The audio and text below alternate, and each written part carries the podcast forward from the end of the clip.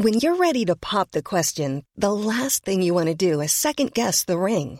At Bluenile.com, you can design a one of a kind ring with the ease and convenience of shopping online. Choose your diamond and setting. When you find the one, you'll get it delivered right to your door. Go to Bluenile.com and use promo code LISTEN to get $50 off your purchase of $500 or more. That's code LISTEN at Bluenile.com for $50 off your purchase. Bluenile.com code LISTEN. Everyone knows therapy is great for solving problems, but getting therapy has its own problems too, like finding the right therapist, fitting into their schedule, and of course, the cost. Well, BetterHelp can solve those problems. It's totally online and built around your schedule. It's surprisingly affordable too. Connect with a credentialed therapist by phone, video, or online chat, all from the comfort of your home. Visit betterhelp.com to learn more and save 10% on your first month. That's BetterHelp H E L P.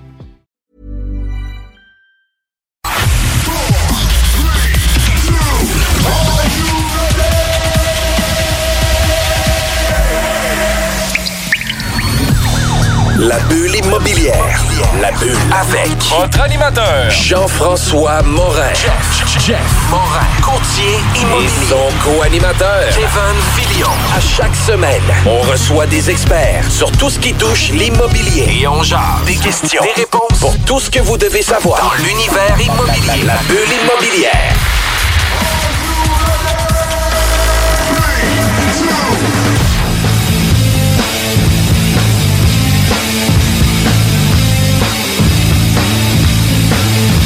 Bienvenue à la bulle immobilière. Mon nom c'est Jean-François Morin, courtier immobilier. Salut Kevin, comment ça va? Salut Jeff, ça va super bien toi? Ça va super bien. Je pense qu'on arrive à la fin de la saison. Là c'est vrai, c'est la dernière. Aujourd'hui, 30 novembre, on a euh, quand même eu une saison avec euh, des gens de marque, des gens Oui. passionnés. Tous les domaines, encore une fois. Ben, toujours dans l'immobilier, mais je veux dire de toutes les avenues. de toutes les avenues, puis ça vient euh, euh, amener un- des réflexions des fois sur euh, notre façon de gérer nos immeubles, la façon de gérer nos entreprises, etc. Fait que c'est euh, c'est un peu de l'entrepreneuriat aussi, je me rends compte de ça plus qu'on avance le show. Tu sais, c'est de l'immobilier, mais euh, on a reçu quelqu'un justement à Nick Léger du marketing, puis... on, souvent, on sort un peu quand même des sentiers de l'immobilier. Fait que, on dit que c'est un show d'immobilier, mais ça devient un peu entrepreneurial aussi, Aussi. au travers, là, clairement. définitivement. Puis tu disais qu'aujourd'hui euh, tu voulais te lancer pour euh, la météo? oui. non, je non vraiment. euh, j'étais- je. Écoute, je pense que c'est beau aujourd'hui, très ensoleillé, mais c'est un peu plus froid que cette semaine. OK, puis moi, je vais faire la circulation. Comme ça, tout, est correct sur la rue Saint-Joseph à Lévis. Toute euh, la circulation se passe bien. Euh, Aujourd'hui, on reçoit euh, Philippe Deveau.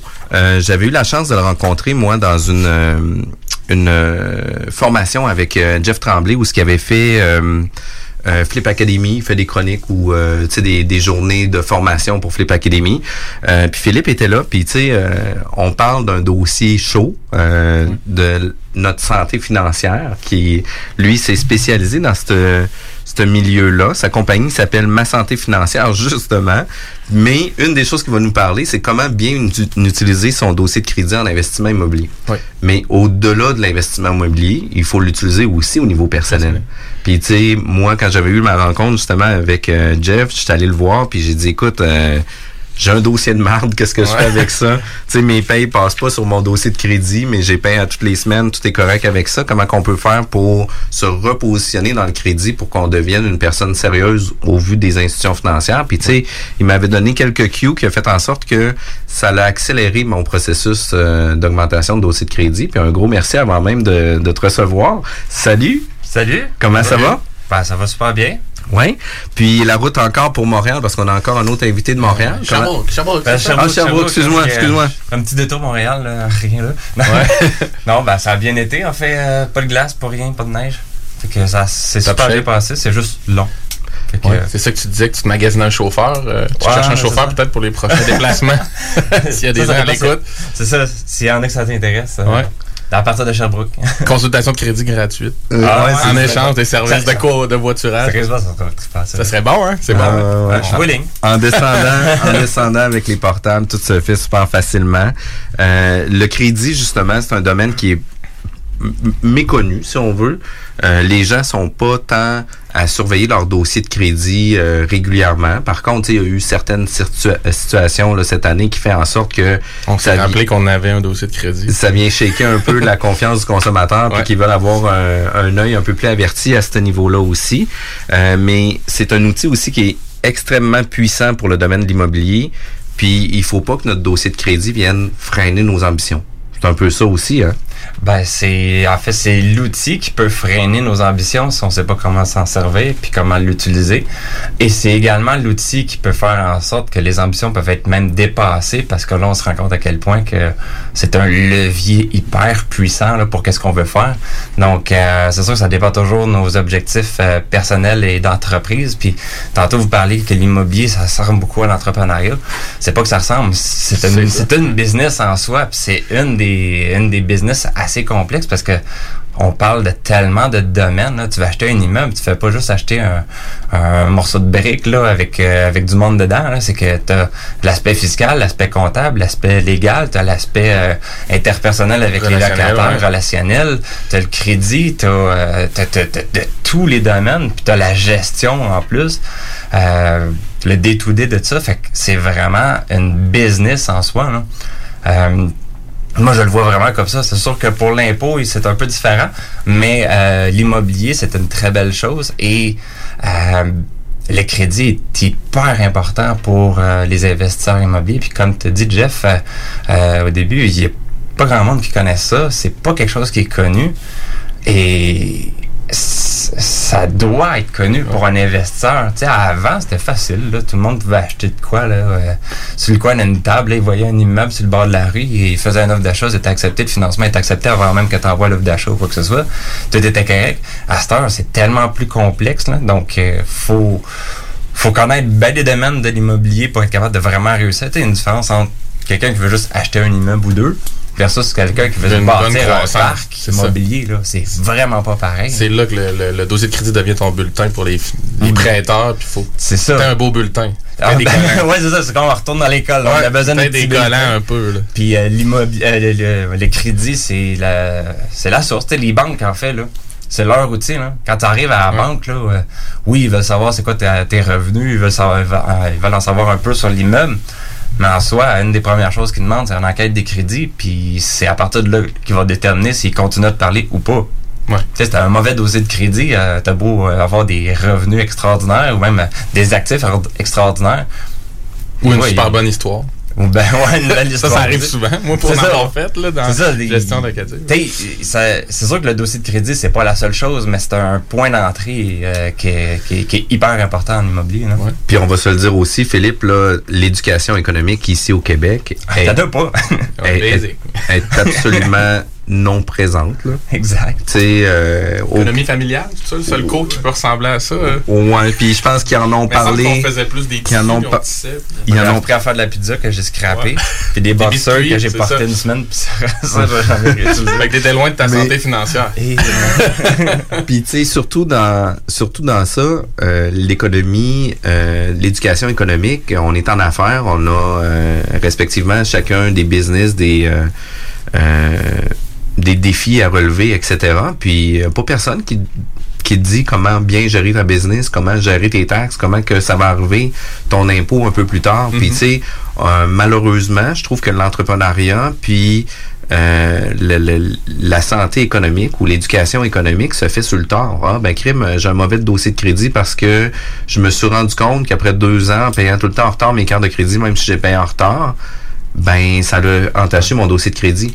Fait que tu sais, il n'y a pas personne qui va de l'avant pour vraiment bien expliquer. Puis c'est un peu ça que toi, euh, tu t'es spécialisé à faire. Puis avant qu'on parle exactement de comment tu t'es spécialisé, euh, tu proviens de où? Euh, c'est quoi ton, ton parcours à toi? Moi, je proviens de ma mère. Premièrement. Ça commence fort. Ouais, ça commence fort. Mais euh, après ça, il y a eu des petits délais puis des petites affaires. Mais moi, en, gros, là, euh, ma formation, en réalité, euh, j'ai étudié en comptabilité. Donc, j'ai une technique en comptabilité au Cégep de Saint-Jean, mais j'ai jamais vraiment travaillé là-dedans. En fait, je savais pas partout ce que je voulais faire. Puis quand il était le temps de choisir dans quoi qu'on allait au cégep, euh, je dis bon, ben, je sais que je vais avoir une business un jour dans ma vie. Qu'est-ce qui serait utile pour la business? La comptabilité. Ça donne que je avec une calculatrice, je suis capable de faire pas mal de bonnes affaires en comptabilité. Avec une calculatrice. Ouais, avec une calculatrice. En, calcul mental, j'ai un petit peu plus de misère. là. Faut faire attention. Mais euh, fait que finalement, j'ai fait mon trois ans en comptabilité. Ça a été facile, euh, pas trop compliqué.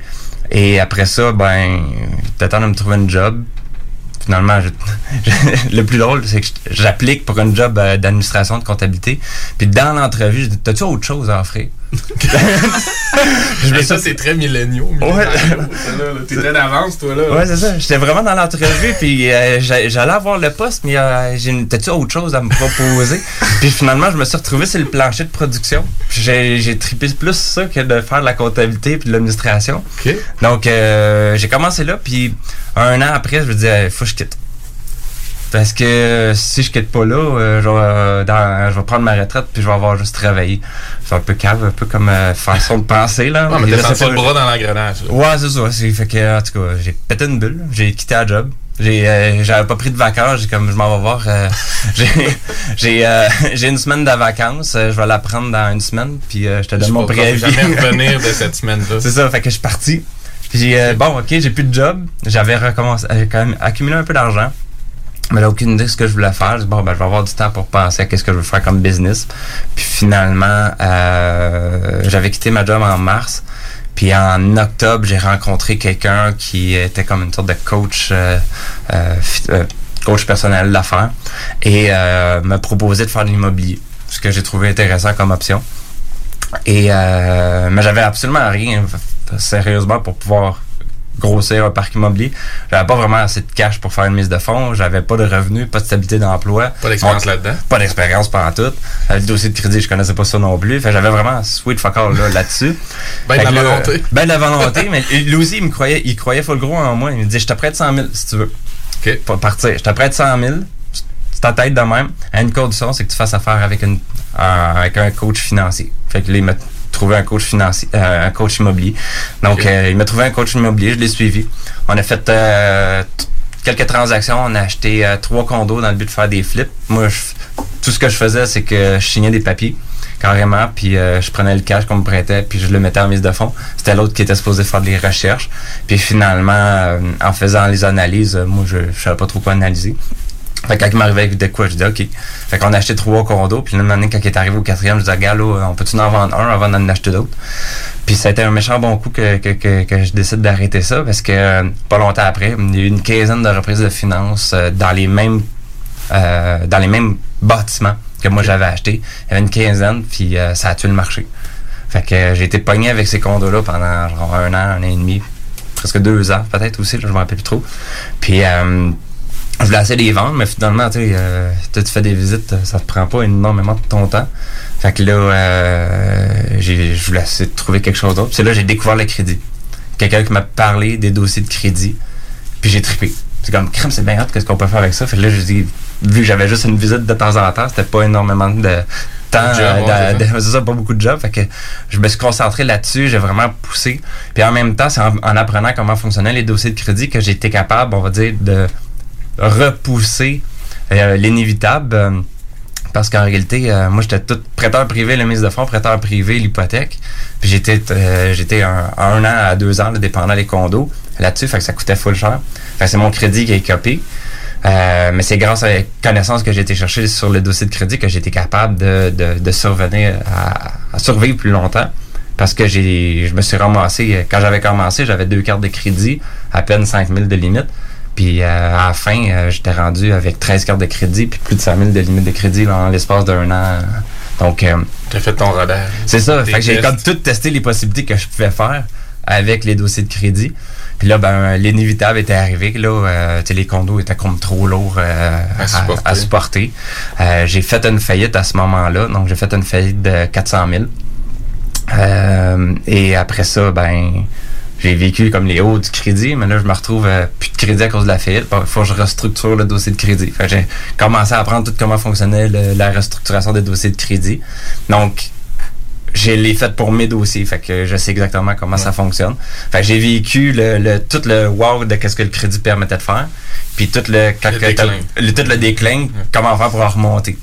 Fait que là, ça m'a permis de bâtir après ça ma santé financière, euh, qui est l'entreprise pour laquelle que, avec qui que je, que, que, je travaille, là, qui est le day-to-day. C'est la business là, qui me fait vivre actuellement. Et euh, j'ai bâti cette business-là pour aider les gens. Au départ, c'était vraiment juste de la restructuration de dossiers de crédit. C'était c'était ça qui me permettait de, d'aider les gens parce que c'était eux autres qui venaient voir. parce qu'au début, je, ah, je, je, connais comment fonctionnent les dossiers de crédit. Tout le monde me revenait, ah, j'ai déjà des bons dossiers de crédit, j'ai pas besoin de toi. Mais euh, en réalité, fait que j'ai commencé à aller avec la restructuration, puis euh, en allant à des événements de réseautage en immobilier, ben, j'ai commencé à me faire connaître sur qu'est-ce qu'on pouvait faire réellement quand on a des bons dossiers de crédit. Fait que là, plus loin que nos dossiers et non juste les, les relever. C'est ça, c'est ça. Fait que là, présentement, je fais pratiquement plus aucune restructuration. Je fais pratiquement plus ça.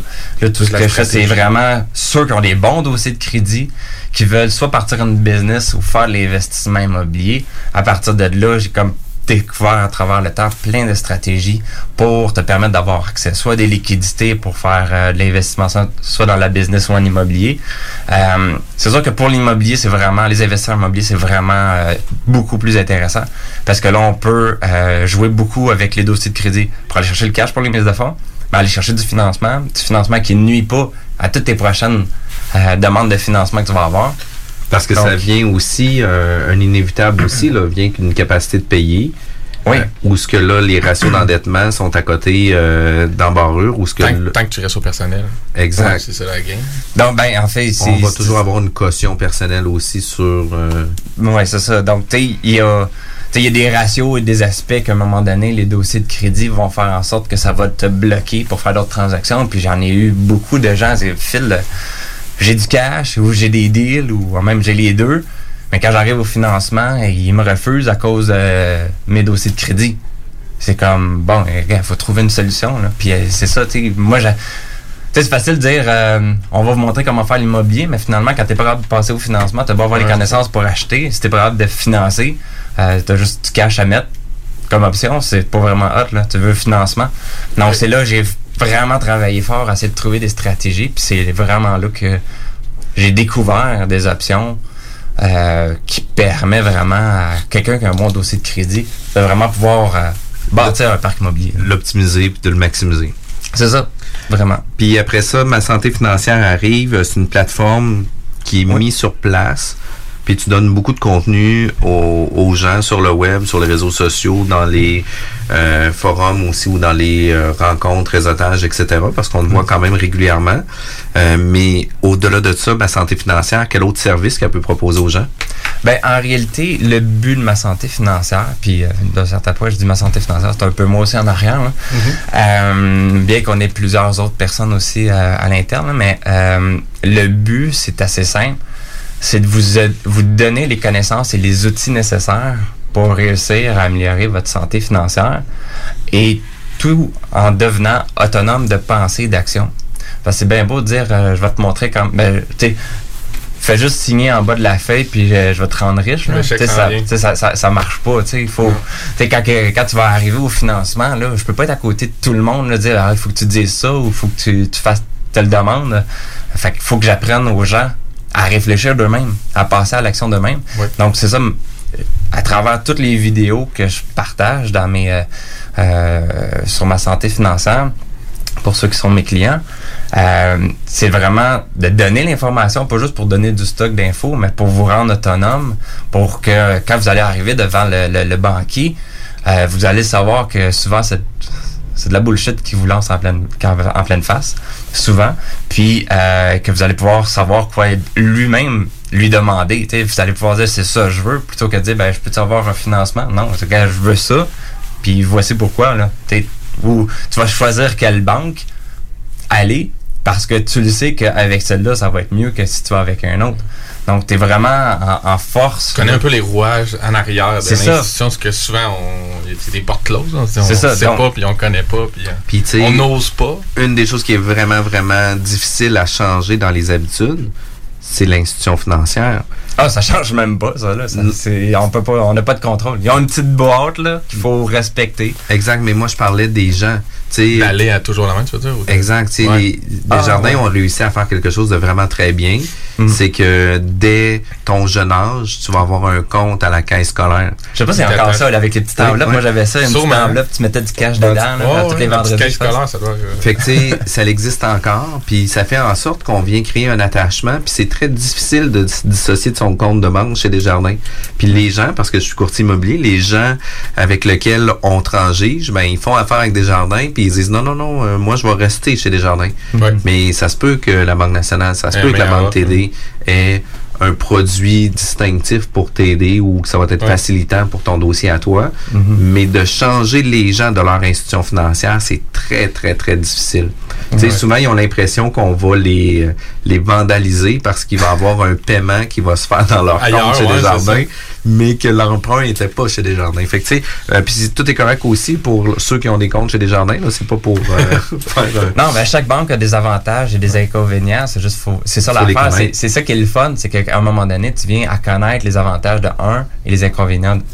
Donc, ça te permet de dire ah ben pas de trouble, je vais aller avec celui-là parce que l'avantage qu'elle procure, c'est ce que j'ai de besoin actuellement. Ce que tu permets aux gens, c'est de pas faire nécessairement l'étape d'essai-erreur. C'est-à-dire d'aller Ah voir ouais, ben toutes c'est les ça. banques, d'avoir un discours, finalement, avoir se faire Ben, avec, tourner les les, pas. avec les courtiers hypothécaires, de plus en plus, là, ça se fait de moins en moins de genre euh, une personne va aller faire toutes les institutions Ouais. financières. Les courtiers hypothécaires ont réussi à régler ça, qui est vraiment bien, mais reste encore que beaucoup de courtiers hypothécaires ne connaissent pas les petits trucs pour les investisseurs. Ouais. Tu sais, souvent, les courtiers hypothécaires, c'est du financement pour l'acquisition d'une maison. Qui est bien correct là, pour la majorité des gens, mais pour un investisseur immobilier, C'est pas pas la même game. là. Non, non, non.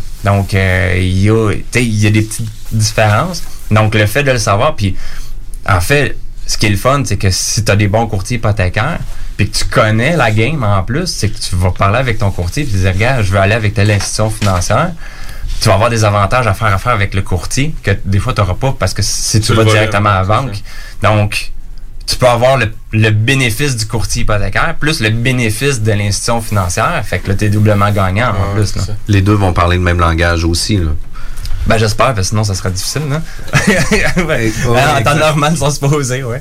Ben, écoute, ça vient mettre la table déjà sur notre premier volet. On va aller en pause. On va revenir euh, dans quelques minutes. Vous pensez investir ou vendre en Floride depuis longtemps? Eh bien, n'attendez plus. Contactez dès maintenant Geneviève Bouchard, agente immobilière depuis 13 ans dans l'Est de la Floride. Constamment à l'affût des bonnes affaires, elle est la meilleure négociatrice que vous pourrez trouver. Vous pensez investir en Floride? Vous pensez Geneviève Bouchard? Comblez votre désir d'acquérir une propriété en Floride avec un service clé en main pour que votre investissement fructifie pendant que vous êtes ici. Investisseur, elle s'occupe de louer pour vous. De plus, elle dispose d'un service de rénovation pour l'immobilier en Floride. Vendre ou acheter, genevièvebouchard.com. genevièvebouchard.com. Salut, c'est Tiggy. Là, je vous parle des boutiques L'Inventaire parce que si vous n'êtes pas encore allé, c'est le temps que je m'en mêle. Mes chums Manu, Louis et Lisanne sont rendus à trois boutiques aux Galeries sur Saint-Joseph puis dans le Vieux-Port. C'est pas pour rien que ça se développe aussi vite, c'est parce qu'aller là, c'est une expérience. Si t'achètes rien, t'as le goût de faire une donation tellement t'en as appris puis que ça t'a inspiré. Mais ça, c'est moi parce que j'y vais trop souvent. 99% du temps, tu ressors de là avec de quoi qui te facilite la vie,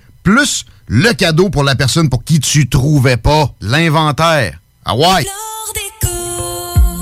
C'est le vendredi fou chez Flore Déco Lévis. Pour 7 jours seulement, profitez de rabais allant jusqu'à 50% sur une sélection de céramique, toiles, planchers flottants et prélats. Rendez-vous chez Flore Déco Lévis avant le 4 décembre pour faire des aubaines incroyables.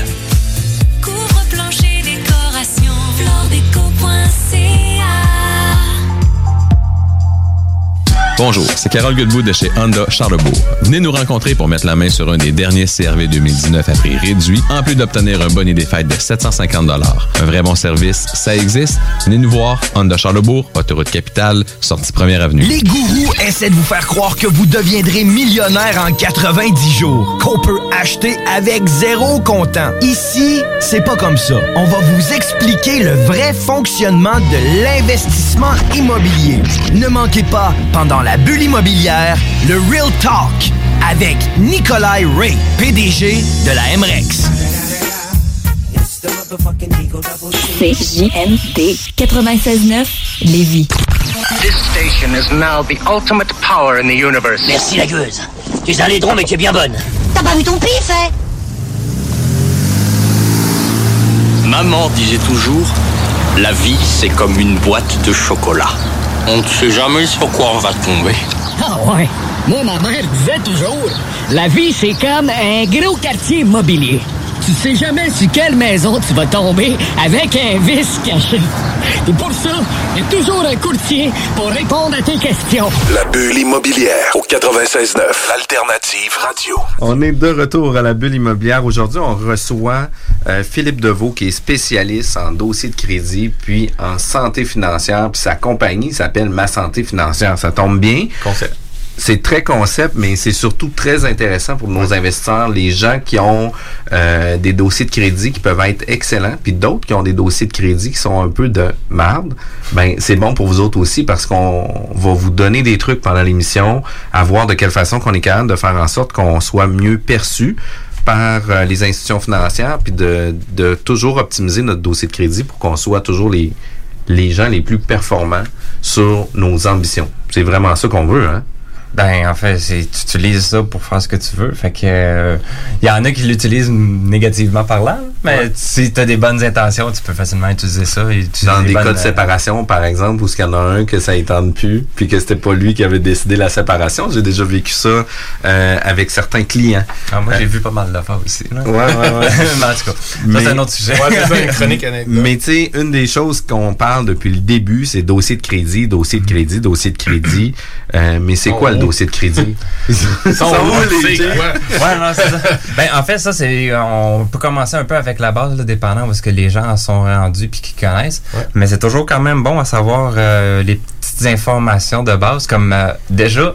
Equifax et Transunion. Ça, c'est les deux agences de crédit qu'on a accès ici au Québec et au Canada. Donc, euh, habituellement, Equifax est le plus connu. Donc, c'est souvent Equifax que les gens vont connaître. Là. Fait que là, que je dis, c'est quoi les deux agences de crédit? Souvent, on sort Equifax. L'autre, là, c'est- il y, en il y en a une autre, là, mais euh, une trousse trans ou je sais plus quoi. Donc, c'est Transunion. Donc, euh, vous allez sur equifax.ca, transunion.ca. Et c'est là vraiment vous allez pouvoir aller chercher votre dossier de crédit et votre pointage de crédit. Donc, eux autres, ce qu'ils font, là, c'est pas compliqué. Ils collectent l'information que les banques leur donnent. Donc, euh, si vous avez des comptes, euh, tantôt on parlait de Desjardins, mais vous avez Banque Nationale, euh, Laurentienne, peu importe les, les, les, les, comptes de crédit que vous avez, euh, c'est envoyé habituellement chez Equifax et chez Transunion, les deux en même temps. Les autres, ils collectent les informations, puis à partir de là, ils vont bâtir un dossier de crédit qui sont tout simplement les informations sur chacun des comptes que vous avez, et va faire le calcul d'un pointage de crédit qui euh, ça, c'est... Pour le pointage de crédit, j'ai vraiment ma petite définition. C'est sûr que si vous allez sur Internet, vous ne trouverez pas nécessairement cette définition-là. Mais pour un, investisseur immobilier et quelqu'un qui veut vraiment utiliser le dossier de crédit là, pour, euh, pour s'enrichir, il y a une, une petite nuance versus euh, ce qu'on voit. Habituellement, on voit ta crédibilité ou ta capacité à payer ou euh, si tu es un bon payeur. C'est souvent les définitions qu'on voit là pour les dossiers de crédit. Mais en réalité, moi, c'est vraiment, c'est comme ta capacité à gérer le crédit qui t'a été accordé. C'est des petites différences en, de, de définition parce que c'est vraiment sur le crédit qui t'a été accordé. Si on t'offre 300 dollars de limite versus on t'offre euh, 50 000 dollars de limite, c'est comment que tu gères ces montants-là. Puis quelqu'un qui gère très bien une carte de crédit de 300 dollars peut avoir un pointage de crédit meilleur que quelqu'un qui a une, limite de crédit de 50 000 dollars que c'est pas la gérer. Donc, il y a cet aspect-là. Puis c'est l'aspect de tous les comptes de crédit aussi. Fait que tu peux avoir vraiment plusieurs comptes euh, à crédit. Fait qu'il faut comprendre comment fonctionnent tous les crédits, l'utilisation de ça. Et c'est là que le pointage vient vraiment déterminer euh, si en réalité tu sais bien gérer ton crédit.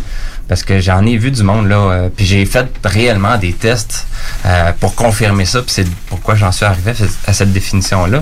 C'est que j'ai fait des tests avec des gens qui avaient des pointages de crédit différents, mais une situation similaire. Puis c'est pas parce que le pointage de crédit était plus élevé qu'ils réussissaient à avoir des meilleures conditions. Donc, c'est vraiment ce qu'on voit dans les dossiers qui euh, permet de vraiment euh, faire en sorte d'avoir... euh, ben, c'est comme une maison. hein, je préfère facilement... là. Peut-être tu peux avoir une super belle maison là, qui était, comme on va dire, euh, du beau, euh, soit de la belle brique ou un beau revêtement super beau, vraiment clean, mais avec une fondation de marbre. Ouais. Versus une maison que tu regardes que ouf, pas trop sûr, mais la fondation est solide, tu sais que tu serais même capable de mettre un étage de plus par-dessus, puis tu aurais juste à faire un peu de travaux, puis ça va être vraiment beau. Fait qu'en réalité, c'est quoi tu veux, c'est celle qui a une super de bonne fondation. Ben, c'est sûr, ça dépend toujours de quoi tu veux faire, là. Mais à la base, c'est, c'est, s'il y a une très bonne fondation, ça te permet de faire beaucoup plus que si quelqu'un a juste un wow. Puis là, ceux qui ont déjà regardé leur dossier de crédit, là, si vous avez plus de 800 de pointage des crédits, là, euh, pétez-vous pas les bretelles, là. C'est que euh, il y a quelque chose que vous avez manqué, là. C'est que c'est comme si vous aviez une Ferrari là puis que vous vouliez pas passer la première vitesse là. Il est temps que vous passez en deuxième, troisième, quatrième là. Il est temps de rouler là. Donc ceux qui ont des bons pointages là, qui sont en haut de 800, c'est que c'est c'est comme si vous étiez sur une note là, vous perdez votre temps là. Il est temps de passer à l'action. Il y a du cash à faire. Il y a la cote de crédit, on la numérote parce qu'on parle de cote, on la Oui, numérote de combien à combien? Oui, en fait, c'est de 300 à 900. Fait qu'on Donc, pourra euh, pas, on peut pas avoir une cote de 1000. là. Euh, ben, en fait, quand vous allez voir vos dossiers Equifax et Transnom sur Internet, c'est entre 300 et 900. Mais il y a plein de pointages de crédit qui existent. Donc, euh, il y en a que oui, on peut aller jusqu'à 1000, mais ça, c'est un pointage de crédit différent. Euh, donc, un exemple. Mais quand on réalité- parle de dossier de crédit, ça Le roule entre de crédit 300, base, c'est entre 300 puis 600. 900. Que ce soit chez TransUnion, que ce soit chez Equifax, Entre ça va 300 et toujours 900. rouler là-dedans. C'est ça. Puis dans le dossier de crédit, qu'est-ce que ça contient? Ça contient les renseignements personnels. Ça veut Ouais. dire nom, adresse, euh, les adresses précédentes, numéro d'assurance sociale, numéro de téléphone, date de naissance, employeur actuel, employeur précédent. C'est un peu qu'est-ce qu'on... Ouais, t'as on- bien fait tes devoirs, c'est bon. Ouais, ouais, c'est ça. en fait, t'as amené tes devoirs. en fait, il est en train de lire exactement qu'est-ce qu'il a marqué sur la. Exact. Puis après ça, on a les antécédents de crédit aussi, que c'est les antécédents de paiement auprès des fournisseurs, carte de crédit, magasin, banque, société de financement, etc. Mhm. Il y a des, ar- des archives publiques aussi qui sont euh, mis sur votre dossier de crédit. Euh, c'est des éléments qui peuvent avoir une incidence sur votre solvabilité, des faillites ou des décisions judiciaires qui peuvent avoir des impacts sur votre dossier. La collection, par exemple. Ouais, Puis c'est ça. Les, Ben, les différentes demandes aussi qui peuvent être faites, là, euh, tu sais, par exemple, que vous avez fait une demande pour une voiture, un prêt hypothécaire, etc. Puis il y a quand même un buffer aussi dans les demandes, je pense, là, un, un délai, si on veut. Parce que on, on se fait poser la question souvent quand on fait des demandes de financement, ouais, mais tu sais, je vais pas consulter plusieurs institutions financières, ça va venir affecter mon dossier de crédit. Mais je pense que si les demandes sont faites, dans, par exemple, puis je donne un chiffre, puis tu pourras me corriger si c'est pas ça, mais par exemple, dans un délai de 10 jours, si tes demandes de financement hypothécaire qui étaient toujours pour la même demande, tu sais, pas une carte de crédit puis une voiture, mais pour une institution financière, par exemple, ça va venir faire une consultation seulement, non pas plusieurs consultations à ton dossier de crédit, versus qu'est-ce que les gens pensent. Mais tu sais, il faut que ça soit sur une courte période. Tu sais, si tu le fais une fois par mois, ça fonctionnera pas. valide, ça? ouais, c'est ça. Ouais, c'est toute l'explication, c'est comme non. Ouais, c'est bon. Ouais, c'est ça, c'est Non, bon, en, c'est en réalité, euh, j'ai jamais été capable de vérifier cette information-là, mais j'ai comme l'impression que c'est un peu comme un, un mythe urbain. Euh, ben, le- je vais te le confirmer parce que Jen White nous l'avait confirmé, puis il y avait euh, une femme qui était venue pour ça aussi. Ben, en fait, il il y a une affaire qu'il faut faire bien attention, c'est ce que les banques disent, puis les autres. euh, c'est, c'est, je l'ai vu très souvent, genre. euh, puis c'est un exemple concret. Moi-même, un dossier. À un moment donné, j'ai voulu faire quelque chose, puis j'ai posé une question comme ça, je sais pas pourquoi, puis je pose la question, puis on, on me répond, puis là, dans ma tête, c'était complètement le contraire de ce qui était la réalité, de, que ce que je croyais. J'ai fait venir même le directeur de l'institution financière, puis il est venu me dire que c'était comme ça que ça marchait. Puis finalement, ben, OK, je me suis peut-être trompé. Fait que finalement, euh, je vais de l'avant. De toute façon, j'allais de l'avant de toute manière. Et euh, finalement, euh, quelques jours après, je vérifie mes dossiers de crédit. Puis finalement, c'est moi qui avais raison. Ouais. C'est- Il y avait eu ça. Donc, en réalité, pour les le- c'est- c'est c'est ce qu'on on, on entend ça réellement là l'aspect des hypothèques là si t'en fais plusieurs pendant une certaine période de temps ça affecte pas le pointage ou beaucoup moins Pas de la Euh, même façon que si on les étalait, c'est mettons, ça. sur, euh, Techniquement, si ça c'est réellement vrai, c'est juste pour les hypothèques. Oui, Ok. exact, exact. Ça fonctionne pas avec les autres types de crédits. Euh, donc, mais le problème c'est que j'ai juste jamais eu l'occasion de vérifier. J'ai jamais vu quelqu'un qui disait hey, moi je vais tout aller faire puis voir. Fait que j'ai pas été capable de voir le avant puis l'après. Fait que j'ai jamais vraiment pu confirmer. Fait que j'aime mieux dire faites pas ça de même là. Allez voir un courtier hypothécaire. Techniquement s'il est bon, il va il, il va tirer à la bonne place déjà en partant là. Ouais. Euh, mais euh, tu sais, il y a d'autres. Ça, c'est une petite affaire. Ce qui est important, c'est vraiment de, de dire que les trois premières enquêtes de crédit d'une année affectent pas vos dossiers. Donc, ça, c'est déjà plus Les trois important. premières? Les trois premières. Ben, les trois premières, je veux dire, trois dans une dernière année. Là. Fait que là, là, on est en novembre. Donc, Ouais. euh, depuis novembre 2018. On a un crédit Ouais, de ça. trois, Il y, a, il y a trois qui affectent presque pas le pointage. Après ça, plus tu fais d'enquête, ben, plus il y a de pointage qui va être diminué. Donc, ça qui est important. C'est toujours du pointage récupérable dans le sens que Oui, ben en fait, c'est récupérable euh, pendant. euh, c'est un an. Un an. Fait que tu, tu perds des points là, dans un an, tu vas le récupérer. C'est pas tout à fait genre tu perds 5 points, tu gagnes 5 points. là. Ouais, c'est pas exactement comme ça parce que ça dépend toujours le nombre d'enquêtes de crédit que tu as. Fait que ça, ça varie. là. Mais euh, ça ressemble beaucoup à ça. Là. C'est, Puis là, le, là, un an, je l'ai réellement testé. Là. Moi, quand que, moi, à un moment donné, j'avais demandé euh, 10 cartes de crédit d'un coup. Et euh, j'ai vu mon pointage diminuer. Là. Puis je l'ai vu qu'après un an, poup, mon pointage a augmenté d'un coup. Là.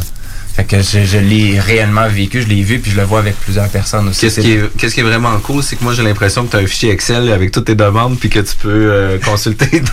Écoute, c'est le crackpot du crédit. Fait qu'à un moment Ben, donné, en fait- si tu fais, c'était vraiment un savant fou comme je me l'imagine, là. Il doit Ouais, avoir un petit peu de des noms. Tu dois, avoir, tu dois avoir un Excel assez intense. Ben, en fait, c'est pas un Excel parce que euh, j'ai décidé de pas C'est le pas mettre sur Excel. complet.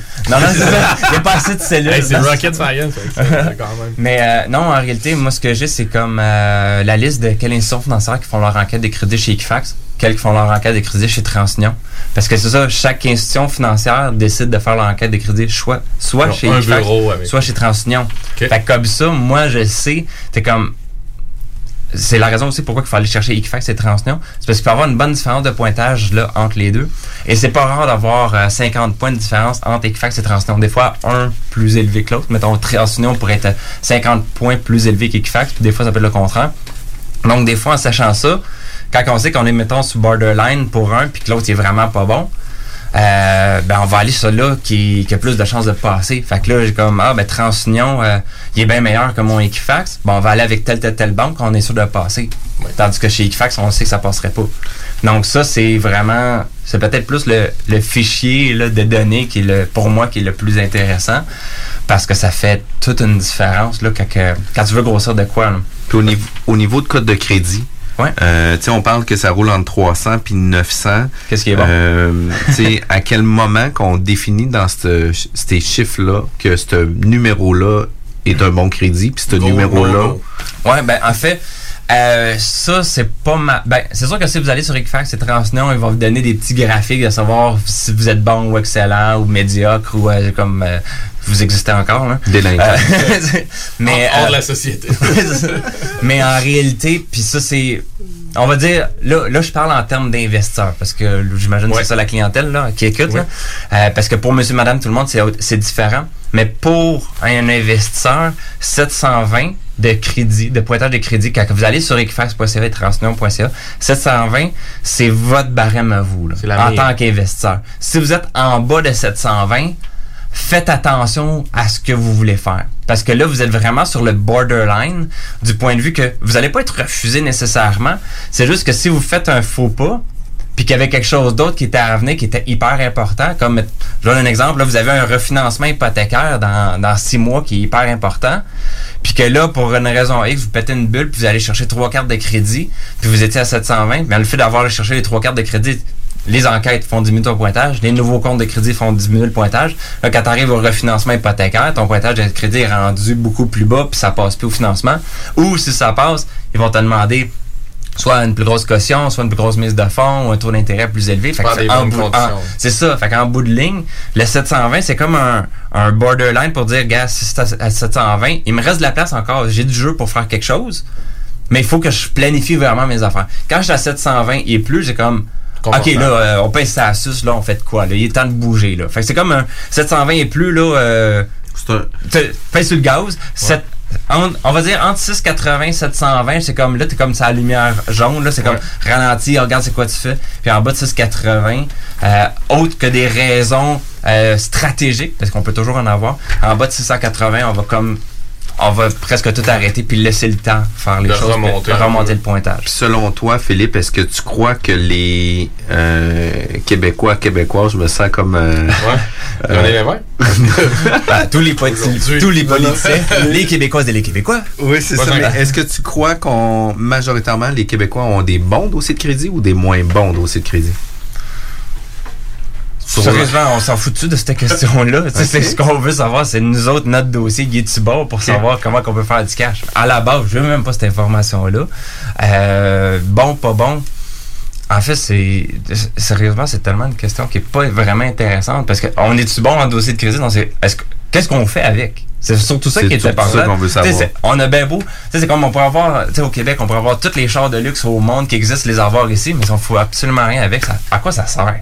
Je comprends. Tu tu ça comme un outil plus qu'une finalité. Oui, c'est ça, c'est un outil, là. C'est réellement un outil. C'est comme si tu veux faire de la construction, tu as besoin de ton marteau, là. Tu as besoin du marteau. Si le marteau est encore emballé puis tu l'as pas dévalé de. de, de- ben, c'est quoi que t'emballes pas vraiment un marteau, là. Mais quand t'achètes ton marteau, si tu l'enlèves pas de, de l'étiquette ou quelque chose puis tu l'utilises pas, ça, sert sert, à rien, ça là. Il peut avoir tous les gadgets possibles dessus puis renforcer des clous juste d'un coup plutôt que de trois coups. Si tu le cognes pas, ça sert à rien, là. Les consultations de nos dossiers de crédit sur Ouais. euh, Equifax et TransUnion. Si vous, vous y allez, ça fait pas de dommages. Fait que, tu sais, pis ça coûte combien? Tu sais-tu comment ça peut coûter? Ça varie entre euh, 16 et 20 dollars par mois par dossier. Donc, Equifax, mettons entre 16 et 20, là, je me rappelle jamais par cœur, mais entre 16 et 20 pour un, 16 et 20 pour l'autre, euh, pour avoir les deux, mettons. Et euh, ça, c'est par mois. C'est des abonnements mensuels. Vous pouvez toujours appeler pour annuler si vous voulez. Euh, donc, c'est à garder. Pour, pour un investisseur immobilier actif, c'est relativement bon d'être abonné aux deux pour voir comment que les choses agissent. Puis, euh, ben, un investisseur immobilier actif et connaissant des dossiers de crédit aussi, parce que si tu connais pas pantoute comment ça marche, t'as bien beau voir les pointages, si tu sais pas comment les utiliser. T'es pas plus avancé. Mais d'avoir les deux, de le payer ce montant-là, c'est quand même intéressant pour voir que, ah, oups, moi là, mon transition va vraiment diminuer. Ok, ben, les prochaines demandes de financement, je vais aller avec les banques qui font faire avec Equifax. Puis là, oups, des fois, il y a des choses qui se rajoutent au dossier qui, qui sont pas supposées être là. Fait que ça te permet de voir qu'est-ce qui se rajoute. C'est surtout là avec, euh, tu, l'as dit en début, cette année, il y a bien des affaires qui se sont passées. Là, Desjardins, Capital One, Equifax se sont toutes faites euh, hacker. Euh, fait que les vols d'identité, il y en a eu aussi beaucoup, a là. été mentionné. Tu sais, euh, plusieurs institutions financières où ce que. Ah, ça, Ouais, il y en a beaucoup qui ressortent. Ouais, c'est ça. Ben, tu sais, un coup qu'il y en a un, après ça, c'est pas grave, nous autres, non, tu sais. Ouais, c'est ça, ouais, c'est moins peine nous autres. là. Ouais, c'est ça. Mais euh, c'est ça, il y en a plusieurs. Fait que c'est juste le fait de le garder, c'est toujours bon. Puis beaucoup aussi pour ceux qui font des transactions immobilières, parce que euh, tantôt tu parlais des renseignements personnels, c'est une des choses que je vois souvent. Euh, tu as ta maison, puis là tu décides d'acheter, mettons, un, triplex propriétaire occupant. Tu sais, pour passer à CHL, avoir le, moins- de mise de à faire. Tu vas au financement, tout est correct, achètes l'immeuble. Puis là, m'amener, oups, ton adresse dans tes dossiers de crédit vient de changer pour l'adresse du bâtiment. Mais en réalité, tu l'as acheté propriétaire mais finalement, tu n'as jamais été vivre dedans. Fait qu'en réalité, tu as gardé la même adresse que où est-ce que tu es présentement, mais dans le dossier de crédit, l'adresse a changé. Fait que si tu t'en rends pas compte, puis que tu t'en vas demander une autre demande de financement, puis là, tu arrives pour acheter un autre immeuble ou quelque chose d'autre, puis là, tu te donnes ton adresse où est-ce que réellement tu vis, puis qu'eux autres, dans leur dossier de crédit, il y a une autre adresse, ben là, euh, c'est pas les adresses qui concordent. Vous dites, ben là, pouvez-vous me faire une preuve de où est-ce que vous résidez? Parce que là, euh, ça se peut qu'il y ait une fraude ou Puis quelque tu chose. l'auras jamais la facture d'Hydro-Québec à ton nom là, pour l'adresse. Parce que tu l'habites pas. Ouais, non, c'est ça, celle-là, ouais, ouais, ouais, c'est ça. Ben, en fait, ben, il y a des petites stratégies aussi qu'on peut, qu'on peut s'amuser avec ça là, pour changer les adresses. Là. Euh, tu sais, comme moi, euh, personnellement, il y a personne qui sait où ce que je vis dans les dossiers de crédit et les banques parce que moi, j'ai une adresse Postale. postale, qui est pas, ca- qui est pas comme les bureaux de poste euh, gouvernementaux. Moi, j'utilise un, un UPS. Puis moi, c'est là que je vis. Là, c'est une petite boîte là, de, de quoi, genre de 3 pouces par 6 pouces. Là. Moi, je vis là-dedans. Tu vis là-dedans quand même. Ah ouais, c'est ça. C'est le fun parce que c'est... euh, C'est chauffé, pas éclairé. Ouais, c'est ça. mais il n'y a pas beaucoup de place, mais on est, on, on est bien. Ouais, c'est mais c'est ça. je vis là. puis Ça, c'est mon adresse. C'est l'adresse que j'ai. Fait que toutes mes factures sont là. Fait que je peux me prouver cette adresse-là, mais toutes les autres, je peux pas les montrer. Mais il y a comme personne non plus qui sait toutes les autres adresses que j'ai. Non, non, c'est ça. Donc, ça peut être. euh, ça, c'est dans des stratégies plus avancées aussi Ouais. là, que, que- qu'on, qu'on met ça en place. Là, pour ceux. euh, mais aussi, ça, c'était une affaire qui était vraiment intéressante pour les gestionnaires immobiliers. Prendre un, un bureau postal comme ça pour euh, euh, mettre une adresse sur les baux qui est pas où est-ce que tu vis. Non, non, parce qu'on veut pas que le locataire vienne chez nous. Ben, c'est ça, tu sais. euh, en tout cas, je sais pas pour vous autres, là, mais moi, j'ai déjà eu des locataires qui étaient pas super contents de ce que je leur disais, là. Fait que euh, j'étais bien content qu'il n'y ait pas mon adresse, là.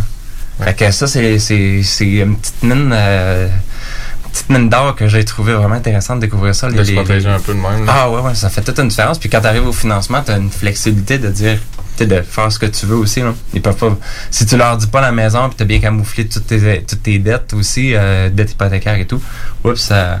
Ils savent pas. Ouais, fait que, c'est ça.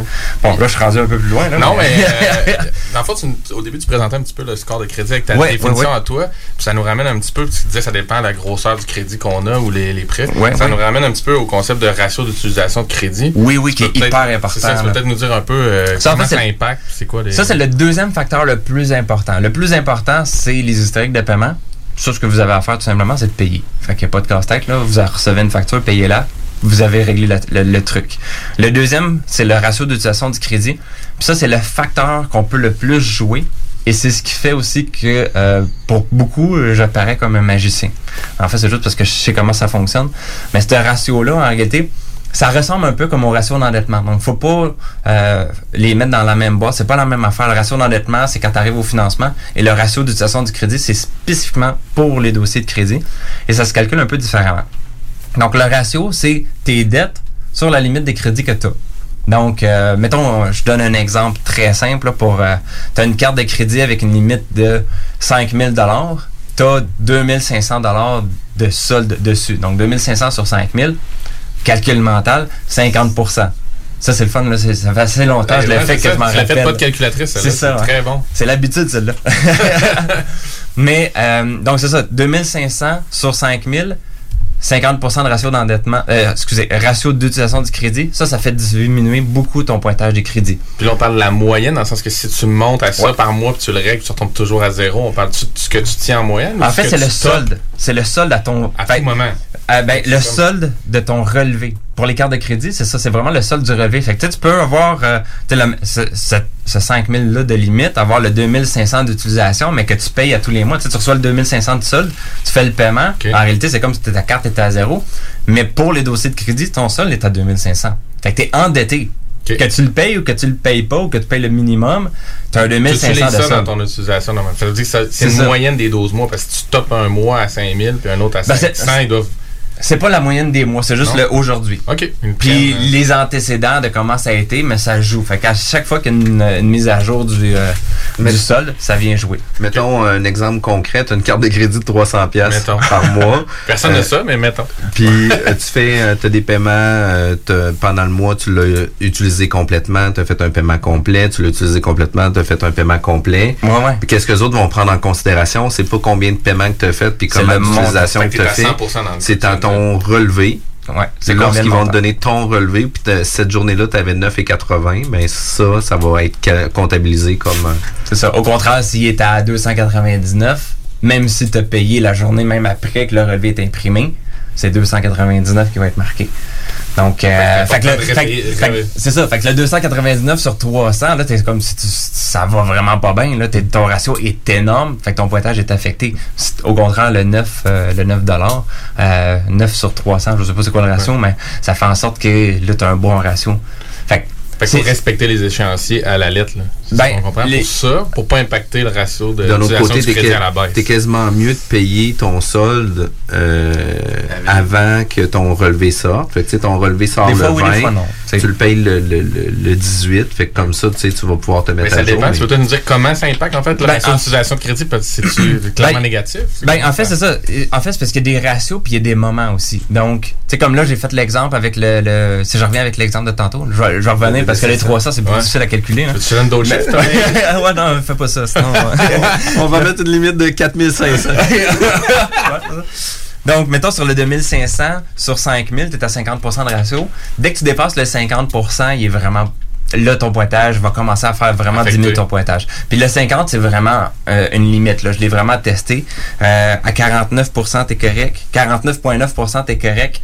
Puis à 50%, oups, ça se met à descendre. Puis je l'ai vécu, là, parce que tu sais, des fois, là, le, le 0.1%, euh, tu peux pas savoir c'est quoi, mais tu des fois, juste un 100$ de différence va faire en sorte que tu vas passer de 49 à 50%, mais ce petit 100$-là peut te faire perdre 30 points. là. C'est niaiseux de même. Ça affecte beaucoup? Ça affecte, ben, moi, 100 points, c'est beaucoup. Donc, euh, j'ai dit 30 points, excuse. 30 30, points, c'est quand même ouais, beaucoup, hein. Donc, euh, il y a ça. Mais le truc qui est le fun avec ça, c'est que, ben là, j'ai fait l'exemple sur une carte, mais mettons que tu es rendu avec deux cartes de crédit. de 5000. Mais qu'elle est à zéro ou presque pas utilisée. Donc, tu as 2500 plus zéro de solde, donc tu as 2500, plus deux limites de 5000, donc deux cartes de 5000, tu es rendu à 10 000. Donc, ça donne? Euh, 25 Il y a eu un petit lag. Ouais, c'est ça, un petit lag. Donc, t'arrives à 25 Donc, c'est aussi niaiseux que là, juste le fait que mettons que tu vas demander une nouvelle carte de crédit, puis que tu as 5 000, tu passes de 5 000 à 10 000, ton ratio vient de passer de 50 à 25. Juste là. Puis là, après ça, si, mettons, t'appelles puis que t'es capable de faire augmenter euh, tes limites euh, à 10 000 chacune, tu passes de 5 000 à 10 000 dans les deux. Fait que là, t'arrives à 2 500 de solde sur 20 000 de limite. Encore là, tu n'as pas payé une scène de ton solde, mais tu passes de 25% à 12,5% Donc, tu viens de faire augmenter ton pointage de crédit par le fait d'avoir augmenté tes limites de crédit. Mais ça, c'est intéressant parce qu'il y a énormément de, de, de, de oui-dire, ou tu on disait au, dé- au début de mythes là, dans le crédit, puis souvent les gens disent tu plus t'en demandes, plus t'es à risque, donc plus ton crédit est exposé. Là, c'est c'est comme un peu le contraire comme effet, ce que t'expliques là. non? C'est ça. Mais ça, c'est le ratio d'utilisation du crédit. Puis ça, il y a. C'est le pointage de crédit, c'est Equifax et Transton qui calculent ça de Ouais. même. Ça, il n'y a, pas personne qui peut vraiment m'estiner là-dessus parce que c'est pas moi qui le dis, c'est Equifax et Transton. Fait que t'essaies de m'estiner, t'essaies d'estiner Equifax. Ouais, comme- des- ben, tu fais pas ça comme ça. ça. Fait que, ça marche comme ça. Par contre, qu'est-ce qui arrive, c'est que là, j'ai parlé des cartes de crédit. Mais euh, pour les autres types de crédit, c'est pas pareil. Un prêt personnel ou un prêt auto Marge. ou une marge de crédit, c'est pas nécessairement la même affaire. Euh, lors du ratio, mais lors, euh, du ratio d'utilisation du crédit, mais lors du ratio d'endettement aussi. Puis ce qu'on voit souvent, c'est que le mythe d'où il vient, que si tu as des hautes limites, ça va affecter ton, euh, ta capacité d'emprunt. En fait, c'est pas nécessairement que ça va affecter ton pointage de crédit, mais ça va affecter ton ratio d'endettement. Parce qu'il y a certaines institutions financières qui, eux, pour calculer leur ratio d'endettement, pour une marge de crédit, ils vont pas utiliser le solde, mais ils vont utiliser la limite. Ils vont utiliser un pourcentage de la limite.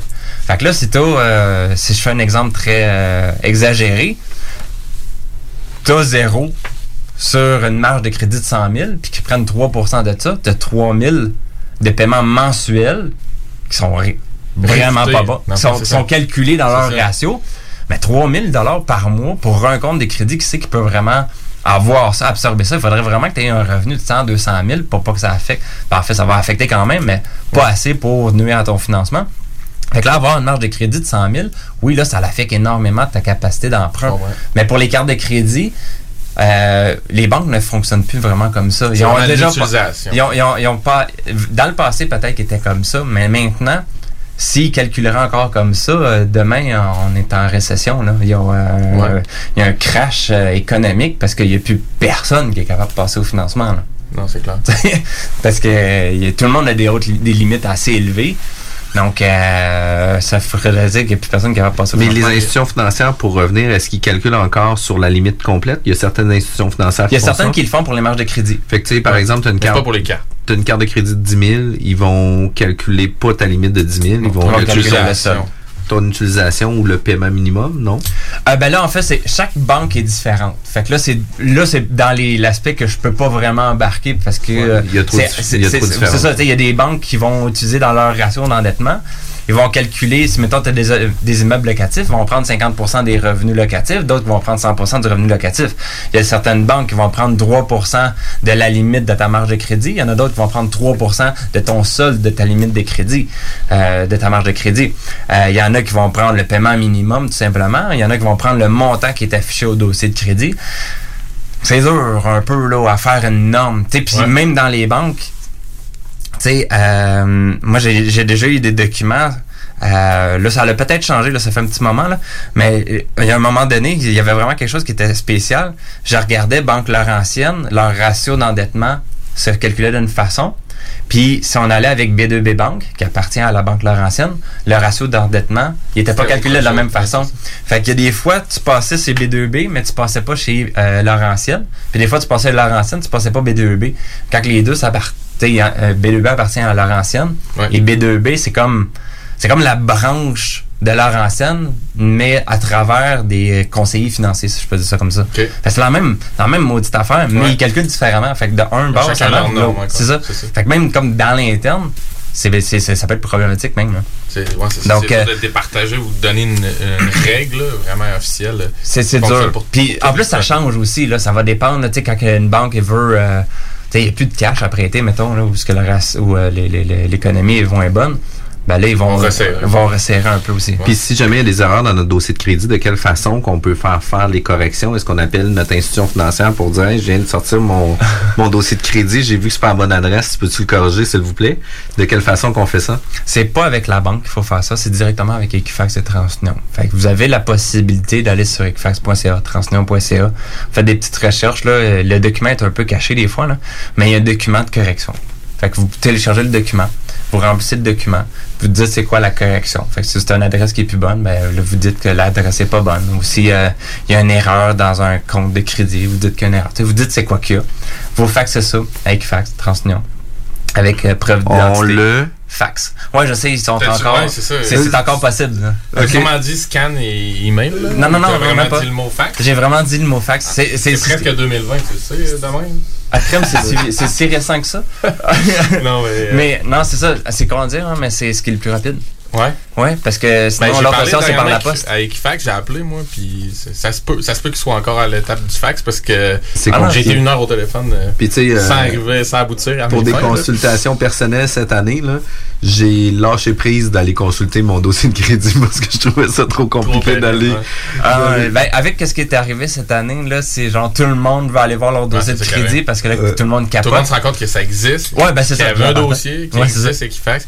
Puis. Euh, Ils sont fichés à quelque part. Ouais, c'est ça, exactement. Fait que là, ils viennent de découvrir ça, fait que là, ils sont comme débordés. Puis même à l'interne, chez Equifax, ils ne savent pas qu'ils sont problématiques, là. Ils ne savent pas. T'étais- J'ai j'ai quelqu'un qui a parlé avec un haut dirigeant d'Equifax, puis il disait, tu sais que ça, ça marche pas, ton, ça, ça, c'est pas correct, ça. Puis, ben non, c'est tout correct. Ils savent même pas, eux autres mêmes, là. Ouais, c'est ça. Fait que c'est c'est vraiment, c'est c'est- c'est pas, c'est vraiment mal fait, mais c'est un outil qu'on est obligé de connaître parce qu'on fait affaire avec, là. On sent que tu connais vraiment ton. Ton terrain de jeu. Ton terrain de jeu, effectivement. Euh, on va parler des cartes de crédit, mais juste avant, on va aller en pause. CJMD 96.9. Branché sur Lévis.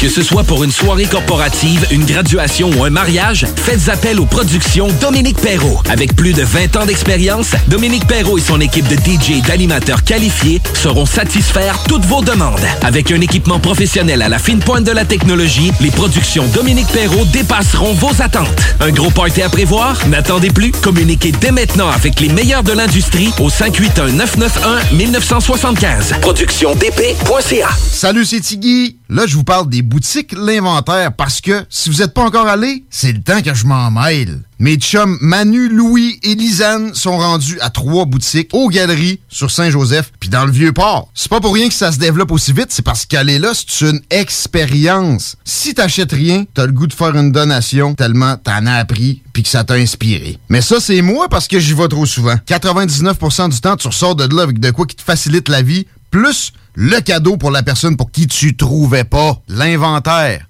Ah ouais! Bar spectacle Quartier de Lune, c'est la place à Québec pour du fun assuré. Karaoke les mercredis et dimanches. Les jeudis Ladies Night avec promo folle toute la soirée. Les week-ends, nos DJ enflamment la piste de danse et on vous présente les meilleurs spectacles au deuxième étage. Pour vous partir de tout genre, le Quartier de Lune est un incontournable au 1096 3e avenue Limoilou au 418 523 4011. Suivez-nous sur Facebook pour les détails, promos et concours. Distinguez-vous pour les fêtes et brillez! Gold Disciple, le brand pour des vêtements sport et urbains, autant pour hommes que pour femmes, qui inspire la fierté. À prix réduit pour un temps limité. Pour vous ou à offrir à un être cher. 25% en boutique au 65 rue Saint-Jean à Québec et 35% de rabais jusqu'au 31 décembre sur le www.golddisciple.com. Les essaient de vous faire croire que vous deviendrez millionnaire en 90 jours, qu'on peut acheter avec zéro comptant. Ici, c'est pas comme ça. On va vous expliquer le vrai fonctionnement de l'investissement immobilier. Ne manquez pas, pendant la bulle immobilière, le Real Talk avec Nikolai Ray, PDG de la MREX.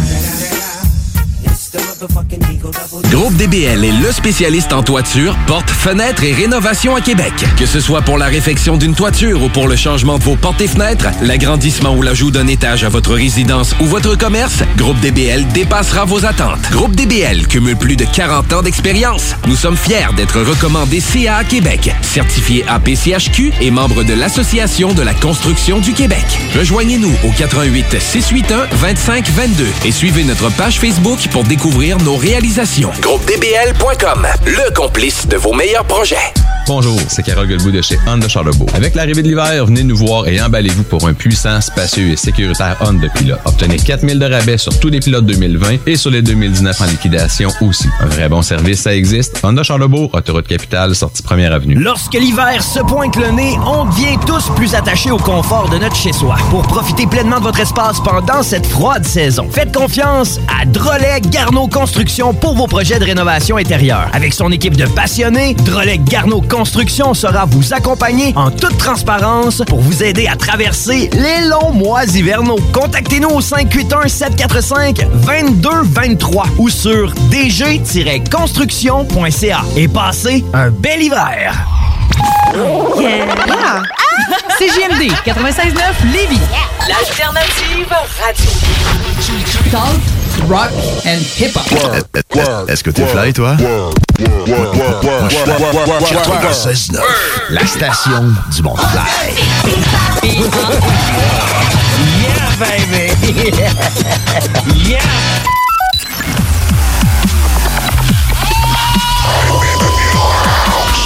La bulle immobilière au 96.9, Alternative Radio.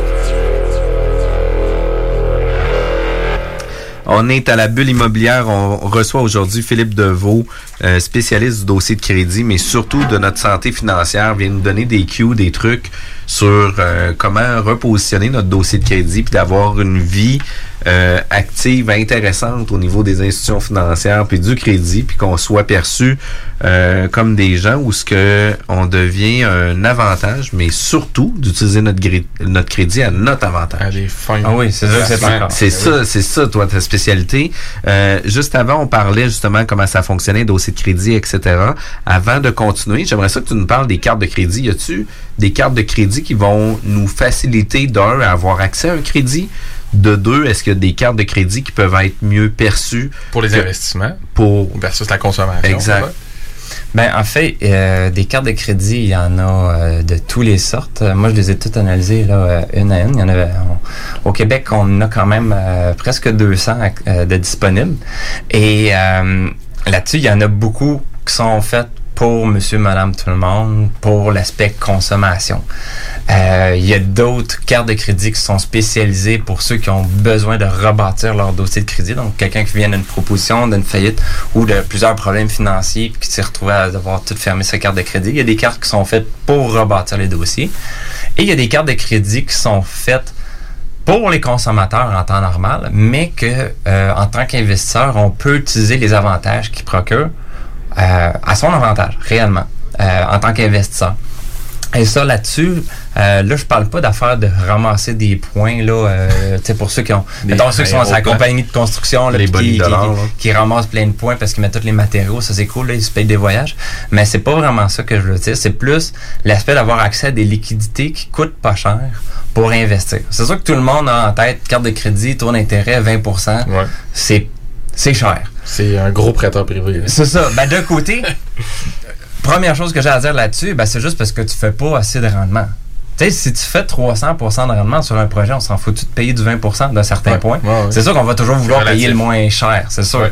C'est toujours une question de combien de rendement tu vas faire sur ton combien ça te coûte. Puis si tu es payant, ben tant mieux. Fait que payer du 20% d'intérêt sur une carte de crédit, quand tu le sais que en bout de ligne, ça va te faire, tu vas faire un flip immobilier ou ça va te permettre de faire une optimisation immobilière qui va te rapporter tellement plus que ça. Déjà en partant, ça dérange pas. Euh, mais il y a des façons de faire pour que ça coûte moins cher aussi. Tout ce qui est l'aspect taux promotionnel. Donc, euh, vous avez peut-être déjà vu ça là, euh, pour euh, vous attirer. euh, les banques vont vous envoyer euh, des, euh, des chèques cadeaux, pas des chèques cadeaux, là, mais des, des chèques tirés de la carte de crédit avec un taux d'intérêt promotionnel. Mettons, faites un transfert de solde et ayez euh, 1,9% d'intérêt pour les six prochains mois. Donc, ça, en réalité, c'est de bénéficier d'une offre d'un taux d'intérêt avantageux pour une certaine période de temps. Et ça, il y en a quand même plusieurs. Là, on peut dire, euh, dans, habituellement, il y a à peu près une cinquantaine de cartes de crédit qui existent, euh, pas mal à tout moment. Il y en a qui viennent, il y en a qui, des, des promotions qui arrivent, il y, en a qui ressortent. Il y a pas mal tout le temps une cinquantaine de promotions qui, de ce genre-là. Où est-ce que tu peux avoir des cartes de crédit avec des taux d'intérêt qui varient de 0% à 4% d'intérêt? Pour des périodes de temps qui varient de 6 mois à 12 mois. Donc, quelqu'un qui est relativement, euh, je m'en allais dire brillant, mais pas obligé d'être brillant en réalité, qui est juste de, Qui le de- sait. qui le sait, puis qui voit l'avantage de ça. Mais en réalité, c'est que tu prends, tu peux prendre du crédit qui te coûte vraiment pas cher, entre euh, quelques pourcentages d'intérêt, puis tu le places pour faire encore plus d'argent. Ça peut être hyper payant là, de faire ça. Tu empruntes à du 5%, puis tu fais du 30% de l'autre bord. C'est vraiment trippant. Là. Mais là, je vois les gens qui se demandent est-ce que c'est des cartes qui peuvent aller à des montants Ben, substantiels? c'est intéressant quand on parle d'investissement. Ben, c'est sûr que si tu as juste des cartes de crédit de 5000, euh, tu n'auras pas bien loin. Ça, c'est sûr. Fait, c'est pour ça que là, ça vient même jouer avec ce que je parlais tantôt, le ratio d'utilisation du crédit. Avec ce ratio-là, on comprend que plus les limites sont élevées, mieux c'est pour ce ratio-là. Mais en fait, c'est que plus les limites, les limites sont élevées, plus tu as accès à ces liquidités-là, à- probablement avec des taux d'intérêt plus avantageux. Donc, c'est de choisir les bonnes cartes de crédit qui offrent cette promotion-là et d'avoir des limites élevées. C'est sûr que Tantôt, tu parlais d'une limite de carte de crédit de 300. Si tu une carte de crédit de 300, tu peux rien faire avec ça. Mais tu sais, au début, quand tu commences, là, monsieur, madame, tout le monde qui commence, mettons, en immobilier, vont probablement avoir des cartes de crédit de 5 000 à 10 000. Mais si tu fais augmenter tes limites à travers le temps, puis tu te retrouves avec euh, euh, 5 à 10 cartes de crédit qui ont des limites de 20 à 40 000 chaque, ben, mettons, tu as une carte de, de 30 000 qui te donne un taux promotionnel de 1% pour, euh, mettons, on va dire 12 mois ça te coûte vraiment pas cher emprunter cet argent-là, puis tu l'utilises pour faire l'investissement. Parce que ces taux promotionnels-là, c'est pas toujours sur des nouvelles cartes. Des- ça peut être des cartes existantes. Exactement aussi, c'est que pour tu peux ça. avoir eu le temps de monter ta limite sur cette carte-là, puis à un moment donné, il se débloque un taux promotionnel. Exact. Puis là, tu peux sortir quelques dizaines de mille. Là, c'est encore plus intéressant. À, à des taux presque hypothécaires, finalement. Comme Ben, même des fois 400, bien mieux, là, des même fois. mieux. Donc, tu peux vraiment avoir des cartes de crédit comme ça. Et il y a un autre type de carte de crédit qui existe, qui est des taux variables. Ils sont très peu connus, ceux-là. là. Il n'y en a pas beaucoup. Il y en a peut-être 5-6. Mais c'est toujours... euh, C'est des cartes qui sont bonnes à avoir dans son portefeuille, qui sont, en réalité, c'est basé sur le, le- le taux préférentiel bancaire. Donc, euh, c'est un taux plus un certain pourcentage qui est dépendant de la carte. Chaque banque a leur pourcentage qui varie entre 1% et 10%. Fait que si ton taux, si mettons, je vais dire un chiffre de même, là, je sais pas c'est quoi exactement, mais mettons que le taux préférentiel est 4% plus 1%, mais ta carte de crédit elle te coûte du 5% tout le temps, jusqu'à temps que le taux augmente. Fait que 5%, ça reste pas cher Ah aussi. oui, c'est pas proportionnel. C'est permanent, mais C'est permanent. suit le taux préférentiel euh, des bancaires, avec un ça. prime. Si, le taux passe de 4 à 4,5, mais là, tu viens de passer à 5,5 au lieu de ça. 5. Mais C'est des mouvements relativement C'est ça. smooth. Là. Ben, on, on l'a vu dans les dernières années, là, ça augmente de 0,25 Ouais, c'est par, euh, par des fois, ça dépend. Trois ça, mois, c'est- là, ben, soit trois mois, à un moment donné, c'était moins, mais des fois, c'est des années que ça prend avant que ça augmente. là. Exact, ouais. Fait que, euh, c'est là, tu payant, parlais ça. aussi de monter nos limites. Moi, je me rappelle d'avoir suivi une formation avec toi où tu disais justement, euh, voyez augmenter vos limites. Faites Mm-hmm. vos suivis parce que, oui, des fois, ça vient de l'institution quand, bon, euh, ça leur tente ou ils voient que tu es un bon client. Mais il y a aussi, je pense, une démarche que tu suggères, toi, de, de faire ces suivis puis de, de, Ben, de pousser un peu pour que les limites augmentent pour le jour où on a besoin finalement de cette carte-là. C'est pas compliqué. C'est une petite formule, c'est aux six mois. À tous les six mois, tu appelles ton institution financière. Donc, aux six mois de la carte. Là. Ouais. T'appelles, euh, sans enquête de crédit, est-ce qu'il y a la possibilité d'augmenter ma limite de crédit sans enquête de crédit? Selon seulement les informations que vous, vous avez. Avec cette Ouais. petite formule-là, ils vont dire oui ou non. On a retenu Si oui, que le tant mot- mieux. les mots-clés, c'est sans enquête de crédit. C'est ça, pour pas affecter ton pointage. Fait que, si c'est, fait que comme ça, à tous les six mois, tu fais augmenter graduellement ton, ta, ta limite de crédit. Fait que ça, ça permet d'avoir accès à du crédit qui coûte pas cher, qui est disponible relativement facilement, que tu as une flexibilité que tu as. Ça, c'est une, ça, c'est quelque chose qui est admissible, que tout le monde peut avoir accès dès que tu as un bon dossier de crédit. Fait que ça, c'est le fun pour ça. Puis ceux qui veulent être un petit peu plus créatifs, mais à ce moment-là, là, on peut rentrer dans l'aspect euh, dossier de crédit des corporations, des sociétés par action. Là, on rentre dans une autre game qui est encore plus intéressante même que qu'est-ce que le personnel fait. Où est-ce que là, toi, personnellement, tu as ton dossier de crédit, mais chaque société que tu vas créer va, à travers le temps, va bâtir son propre dossier de crédit. Va avoir son propre dossier de crédit qui est pas lié du tout avec toi. C'est sûr qu'au début, quand tu fais du financement, c'est toi qui vas passer au dossier, mais ça te permet d'aller chercher du crédit. Puis Ça, c'est vraiment une stratégie là, que pratiquement tous mes clients passent à travers. Euh, ben, tous ceux qui ont besoin d'argent, donc pas mal tout le monde. Euh, on- en immobilier, on- n'est jamais trop d'argent. Donc, c'est une stratégie. Tu crées une société. Tu vas dans certaines institutions financières. là, J'ai laissé- j'ai sélectionné quelle institution financière, euh, quel produit. là. Donc, Il y a vraiment une technique à suivre. là. C'est sûr que je suis pas à l'aise à nécessairement donner Non, ça non. de même comme ça parce que là. Garde ta euh, recette, ben, la en fait. En fait, c'est pas que je veux garder la Non, non, mais recette pour le- me, garder le privilège. C'est juste parce que par expérience, euh, avant, je la donnais de même, genre comme ça. C'est mal Les- appliqué. Puis les gens l'appliquaient vraiment mal. Puis après ça, ils me disaient, hey, Phil, ce que tu dis, c'est de la merde. Là, C'est comme, non, c'est parce que tu l'as mal appliqué ou ou il y a une partie que tu n'avais pas compris que tu n'as pas C'est ça. appliqué. Tu a- d'une oreille, là. C'est ça. Il y a une procédure à suivre. Puis si tu la suis, tu peux aller chercher, euh, tu sais, mes clients habituellement là, euh, vont chercher entre 50 et 100 000 dollars en crédit disponible, un taux d'intérêt qui varie entre 6 et 10% qui est relativement intéressant, là, qui est même plus avantageux qu'un prêteur privé conventionnel. Et la partie la plus importante et intéressante de ça, c'est que le crédit que tu vas chercher de cette façon-là n'affecte pas tes ratios d'utilisation du crédit, tes ratios d'endettement personnel, parce que ça appartient à la société. C'est deux choses différentes. Fait que, un, tu te permets d'avoir du cash, puis deux, ça affecte, ça affecte pas ton crédit personnel, puis tes ratios. Fait que ça te permet d'aller chercher du cash que tu peux utiliser pour faire des mises de fonds ou euh, faire des optimisations, des travaux ou quoi que ce soit que tu as besoin pour augmenter ta valeur nette. Il faut aller chercher tes, tes- les transactions que tu veux faire. Fait que toi, dans le fond, à la, à la fameuse question là, que tous les gens se posent quand ils commencent en investissement immobilier, j'ai-tu besoin d'une compagnie? Je devrais-tu aller vers là si je veux faire quelques achats? Disons, pas juste un achat Mhm. euh, pour me loger.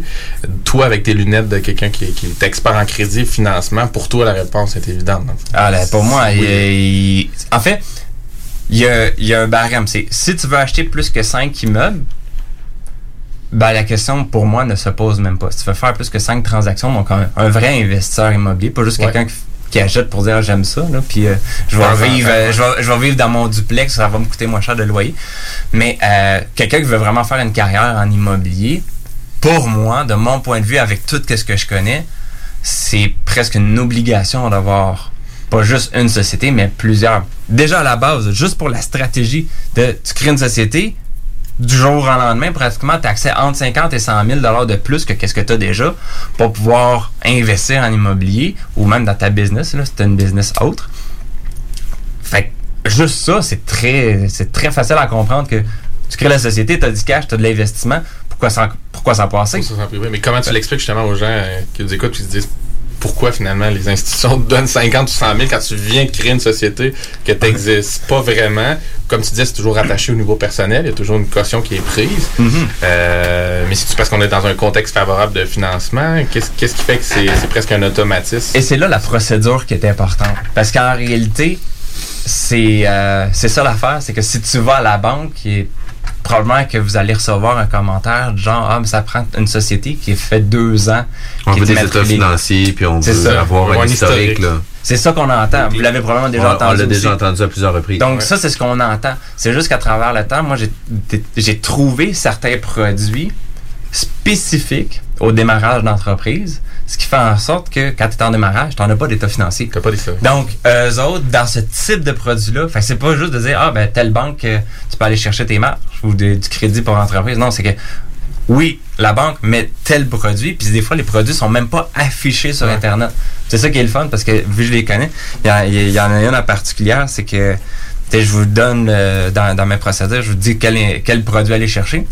Puis souvent, les gens disent, comment ça tu connais ça, ce produit-là? Parce que c'est un produit qui est réservé à une clientèle spécifique. Puis ils l'affichent même pas sur leur site web, puis ils en parlent même pas dans les premières rencontres. Fait que quand tu arrives avec ça, les autres sont tous débalancés. Fait que ça, c'est le fun en même temps. Tu oui. débalances, tu dis je veux ça. Les gens en partant, ils savent plus, parce que d'habitude, c'est eux autres qui ont le pouvoir de te dire Ouais. c'est quoi tu peux prendre. quoi tu peux- Là, t'arrives avec ce que tu veux déjà. Ils sont tous mélangés, puis ça, c'est cool. Fait que des, des fois, ils vont se poser, ils vont te poser comment ça tu connais ça? Ben, c'est c'est ça, tu dis, ben, quelqu'un m'en a parlé, là. Ouais. Mais en réalité, c'est ça, il y a une procédure à suivre. Puis si tu vas chercher les bons produits, que tu as la bonne structure, aussi la structure est importante, à ce moment-là, en allant chercher plusieurs marges. Puis tu parles de la structure euh, fiscale puis légale aussi. Ouais, c'est ça, ouais, Tu sais, ouais. Parce que Ouais, c'est c'est ça, Il y a cet important. enjeu-là à voir parce que c'est ça, toi, Oui, toi aussi. tu le présentes comme ça. Certains, euh, comme Alex Blouin qui venait nous voir, disaient fiscalement, il n'y a pas toujours énormément d'avantages. Mais moi, je trouve ça intéressant que, que Mhm. Ben, dans le fond, que la première chose que tu regardes, c'est le financement parce que c'est le moteur, dans le fond. C'est ça, exactement. Puis, ça, c'est le. Si je pourrais dire, c'est là que je viens carrément briser un peu. Ben, pas briser, mais j'ai j'ai confronté un peu ce qu'on était habitué. Tu parles à un avocat, il va te donner oui ou non si c'est avantageux de s'immatriculer pour investir en, immo- en immobilier. Puis t'as le fiscaliste de l'autre bord, il va avoir la réponse aussi, il va donner oui, un Son oui ou non. exact. Point de vue fiscal, c'est bien beau. Point de vue légal, oui, ok, c'est important. Point de vue fiscal, oui, ok, je comprends, c'est important. Mais à la base, quand tu t'en vas à la banque, là, tu dis, hey, je veux un financement hypothécaire. Tu dis, ah, c'est quoi ta structure légale ou c'est quoi ta structure de fiscale? C'est comme, c'est encore trop foot en réalité de ça, là. Ouais. Faut pas dire, par contre, que le légal et le fiscal n'est pas important. C'est vraiment pas ça. C'est hyper important. Là. Ça peut faire des grosses différences là, dans, euh, dans l'expansion de ton parc immobilier. Fait qu'il faut vraiment y penser. Mais quand on veut grossir un parc immobilier, puis là, euh, je vais, mettons, c'est c'est une façon de faire plus pour monsieur, madame, tout le monde qui commence en immobilier. Parce que, tu sais, il- c'est sûr que si tu regardes euh, une personne en particulier, que lui, il va avoir passé de, de 0 à 100 portes en deux ans, mais c'est soit euh, il y avait euh, je veux pas diminuer qu'est-ce qu'ils ont fait là mais tu sais soit c'est des génies de certains points puis tu sais moi personnellement il y en a qui me disent que je suis un génie du crédit mais je suis vraiment pas un génie du crédit. J'ai juste pris le temps de regarder comment ça fonctionnait. Euh, mais c'est ça sais dans l'immobilier tu as du monde qui sont vraiment faits pour ça. C'est comme en entrepreneuriat il y en a qui l'ont il y en a qui l'ont pas il y en a que c'est pour qui qui doivent travailler que c'est plus un acharnement. Donc pour monsieur madame tout le monde euh, investisseur euh, passer de 0 à 100, ça se fait pas du jour au lendemain. Ça prend certaines connaissances du cash ou quoi que ce soit. Donc, on a besoin d'une stratégie de financement parce que les banques, c'est ça qui vont qui, qui va te bloquer le financement. là. C'est- ouais, si un oui au, au financement, tu continues à grossir. Si tu un non, tu es bloqué là. Fait qu'il faut avoir une structure qui te permet de grossir ton parc immobilier sans avoir de refus financier. Et c'est là souvent, là, les- beaucoup de mes clients, ben, en fait, de personnes qui deviennent clients en réalité, m'appellent et euh, comme j'ai dit tantôt, j'ai du cash ou euh, j'ai des deals devant moi, mais ma banque me dit non quand je passe au financement. Ouais. Ça, c'est vraiment chiant, là, parce qu'en réalité, et, et c'est souvent ça, parce que souvent, c'est pas vraiment l'aspect légal, souvent, que les gens vont prendre en considération quand il est le temps de décider si on fait une société ou non. C'est plus l'aspect fiscal, parce que là, ça vient plus jouer au, au cash. Oui. Parce que là, le fiscal, ton taux d'imposition quand tu fais du, euh, du revenu euh, locatif est beaucoup plus élevé que. Ben, plus élevé. Ça dépend de ton revenu personnel, mais souvent, euh, si tu fais pas 100 000, ton revenu est en bas, de- euh, ton, ton, ton, taux d'imposition est plus bas. Fait c'est plus avantageux fiscalement d'acheter au personnel. Mais, qu'est-ce qui arrive? C'est que ça va te permettre de, oui, économiser quoi? Des, des milliers de dollars, des 5, 10 000 dollars par année peut-être. Mais si le fait d'économiser ces 5 et 10 000 $-là fait en sorte que tu es refusé au financement d'une opportunité qui te rapportait 50 000 à l'achat, une optimisation qui te rapportait un autre 25 50 000, plus tous les loyers que tu cumules à travers le temps, c'est ton 5 à 10 000 d'économie fiscale vient de te coûter probablement 100 000. Moi, personnellement, en, en regardant froidement cette situation-là, c'est comme, ben moi, je- sérieusement, je préfère payer 5-10 000 piastres de plus d'impôts puis être capable d'acheter autre chose. Ben, c'est un coup d'opportunité. C'est exactement le coût d'opportunité. Puis là, toi, tu te dis oui pour commencer, créer une société pour se donner, de- d'emmener de, l'eau, euh, pas de l'eau au moulin, mais donner du gaz, dans le fond, pour favoriser le financement. Puis après ça, même, peut-être chaque projet créer une nouvelle société. Donc, une entreprise par immeuble. Exactement. Ça, c'est. Ça, euh, ça c'est. J'aime l'expliquer de cette façon-là parce que, là, de- ben, en fait, là, c'est la bonne raison aussi en même temps. C'est que moi, j'ai souvent tendance à parler devant euh, des grandes quantités de personnes. Fait que moi, je me dis. On a un que- auditoire là, au moins de 3000 auditeurs. Fait que Ok. C'est quand même pas Ah, si mal. ah, ça, c'est ma- Ouais, ben, c'est 3 ça. millions. 3, 3 millions, oui, c'est ça. Ah, c'est ça, ben. bon, ça, ça dépend des, ça dépend des personnes qui sont là. des invités. Mais c'est ça, tu sais, moi, qu'est-ce que je dis? Faut que je sois à l'aise à le dire devant, moi, je me dis comme 1000 ou 10 000 personnes. Oui. Puis que je sais que la structure va fonctionner. Elle s'applique. Elle s'applique. Tu sais, du genre, ah, mais c'est du cas par cas. Oui, c'est sûr que c'est toujours du cas par cas. Mais s'il faut que je lance quelque chose pour que la personne, elle ait juste entendu ça, que si elle fait suivre ça, même si elle me reparle jamais, ça va fonctionner pratiquement. C'est pas compliqué, c'est ta maison personnelle. Où est-ce que tu vis, ou en tout cas, si c'est pas une maison, un duplex ou un triplex, c'est l'immeuble dans lequel que tu vis, tu l'as ton personnel, donc tu l'achètes personnellement, puis toutes les autres transactions que tu vas faire, c'est aussi simple que une société, un immeuble. Donc, si tu vas acheter 10 immeubles, tu vas avoir besoin techniquement de 10 sociétés. Puis c'est pas nécessairement une question fiscale. C'est pas pour euh, rendre- Fiscalement parlant, c'est souvent le fiscaliste va dire que c'est pas avantageux. Ouais, Alex ça. nous l'a souvent Exact. dit que C'est pas avantageux. En fait, ça change rien du tout. Là. Exact. Exact. société, ça va être le même taux, c'est juste un roulement d'argent. Mais si tu lui demandes combien il y a de sociétés, je sais pas si vous le savez, mais tu sais, il nous a- il nous l'a dit dans une formation, je pense qu'il dépasse le 10 lui-même de Ouais, sociétés. puis à un moment donné, il y a le partenariat aussi. C'est Là-dedans, ça, on parle du légal, mais il y a aussi le partenariat. Parce que souvent, Puis on va avoir des, des, des immeubles avec différents partenaires qui ça, seront pas les mêmes sur chacun des partenaires. Puis on veut protéger le volet légal de Ouais, chacun des ça. immeubles aussi. Puis nos conventions avec un certain immeuble versus l'autre immeuble seront pas les mêmes non plus. En plus. Fait que tu sais, il y a beaucoup d'avantages, mais l'avantage premier, c'est une question de financement. Exact. Moi, c'est beau. Moi, c'est. T'sais, même base, si le légal est intéressant, le fiscal, c'est sûr, c'est un peu moins intéressant, bien qu'à rendu à un certain niveau, il y a des stratégies fiscales qu'on peut mettre en place. Mais à la base, le- cette réflexion-là est par rapport au financement, mais pas juste au financement d'acquisition, mais au financement de refinancement Ou d'optimisation. d'optimisation, de de, tu sais, dépendant c'est quoi le but de l'immeuble, là. Ouais. mais c'est quand tu vas vouloir aller rechercher le refinancement, c'est une chose. Puis en plus de ça, c'est quand tu vas vouloir te départir de l'immeuble, c'est une autre chose aussi. C'est sûr que des fois, tu as du temps pour planifier les affaires, mais si à la base, tout est bien structuré, puis euh, tu avais déjà planifié ton coût, tu n'auras pas besoin de te réajuster plus tard.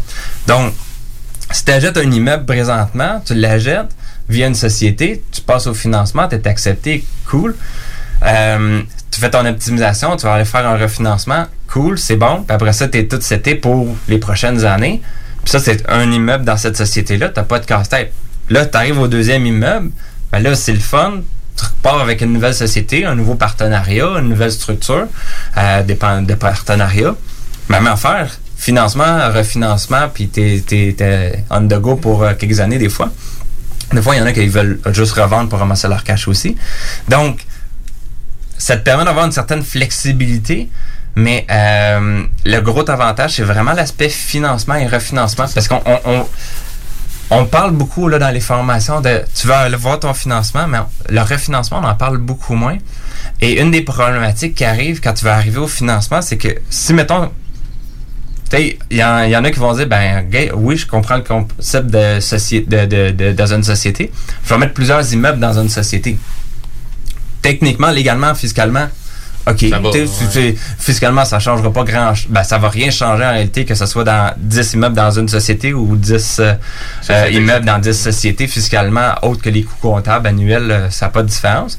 Le légal, il y a une différence, pareil, parce que là, tu les partenariats, il y a une protection. Mais l'affaire, c'est que, mettons, tu achètes ton premier immeuble, il se base sur les, les, les, les rendements de cet immeuble-là et les chiffres de cet immeuble-là. Le deuxième va prendre en considération le deuxième et le premier. Le troisième va prendre en considération le deuxième et le premier. Fait que là, quand tu vas être rendu à refinancer ton premier, ton premier au départ, il était tout seul. Fait que là, quand tu arrives pour refinancer, oups, là, peut-être que tu seras pas capable d'aller tout chercher ton, tes liquidités d'équité que tu as créées à cause du deuxième et du troisième. Je l'ai vu souvent, ça, genre, ah, crème, j'ai un immeuble, là, il y a 100 000 d'équité que je serais capable d'aller rechercher en refinancement, mais je suis pas capable à cause que je suis refusé au financement, à cause, soit il est au personnel, ou soit il est dans une société qui détient plusieurs autres immeubles, puis que la banque, pour eux, c'est trop risqué d'aller mettre plus, parce qu'il y a d'autres immeubles dans la même société.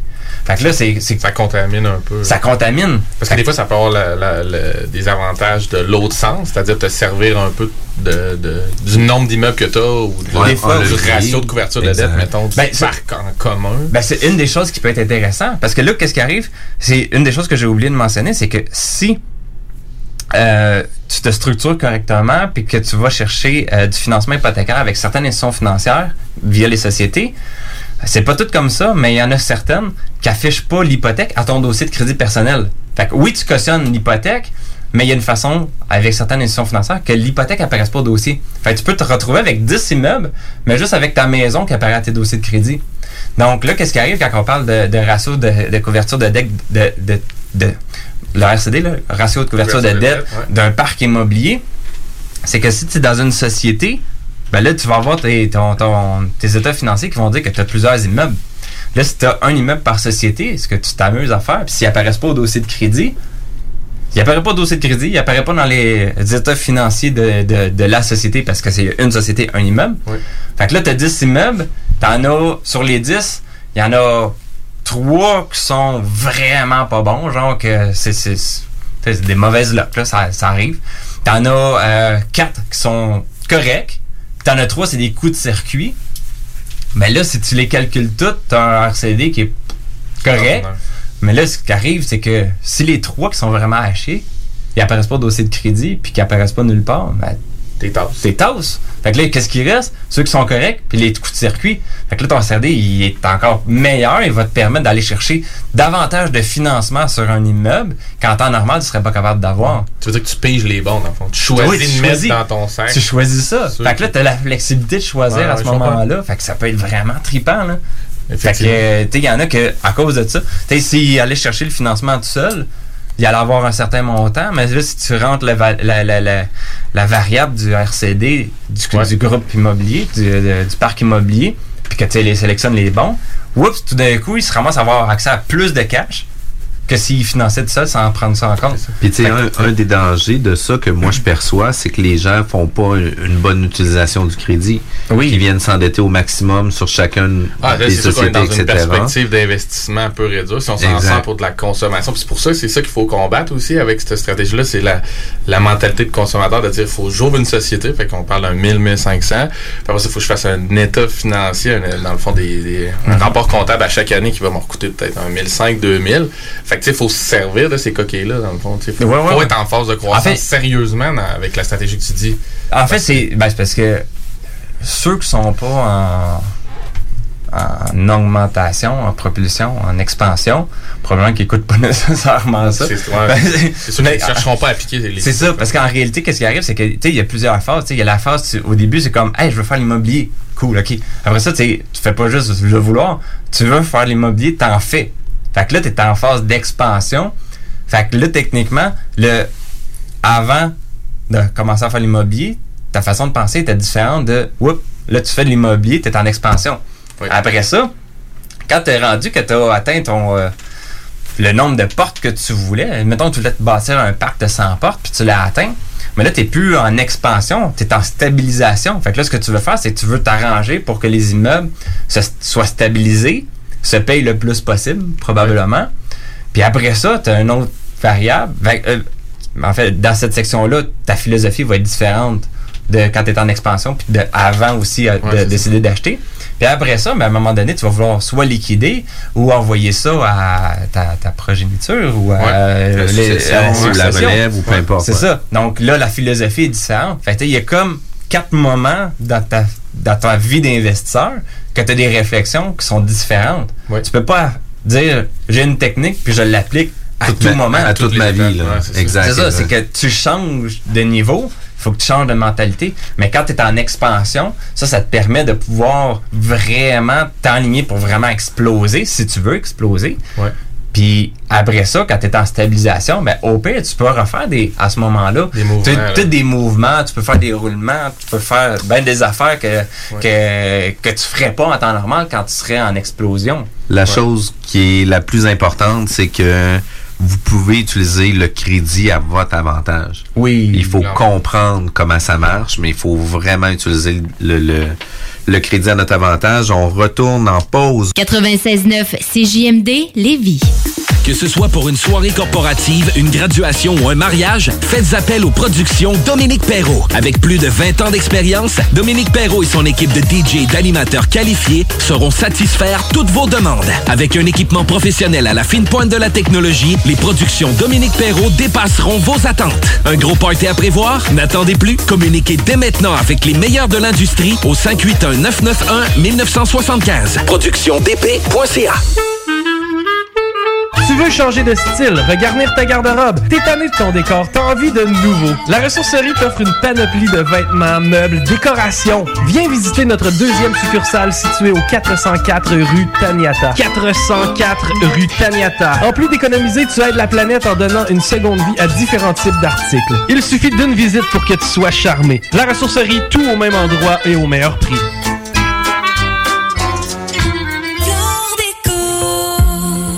Le vendredi fou chez Flore Déco Lévis. Pour 7 jours seulement, profitez de rabais allant jusqu'à 50% sur une sélection de céramique, toiles, planchers flottants et prélats. Rendez-vous chez Flore Déco Lévis avant le 4 décembre pour faire des aubaines incroyables.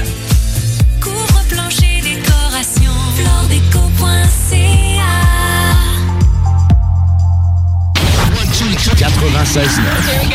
L'alternative radio. Keep on moving, keep, keep on moving. The Alternative Radio Station 96.9.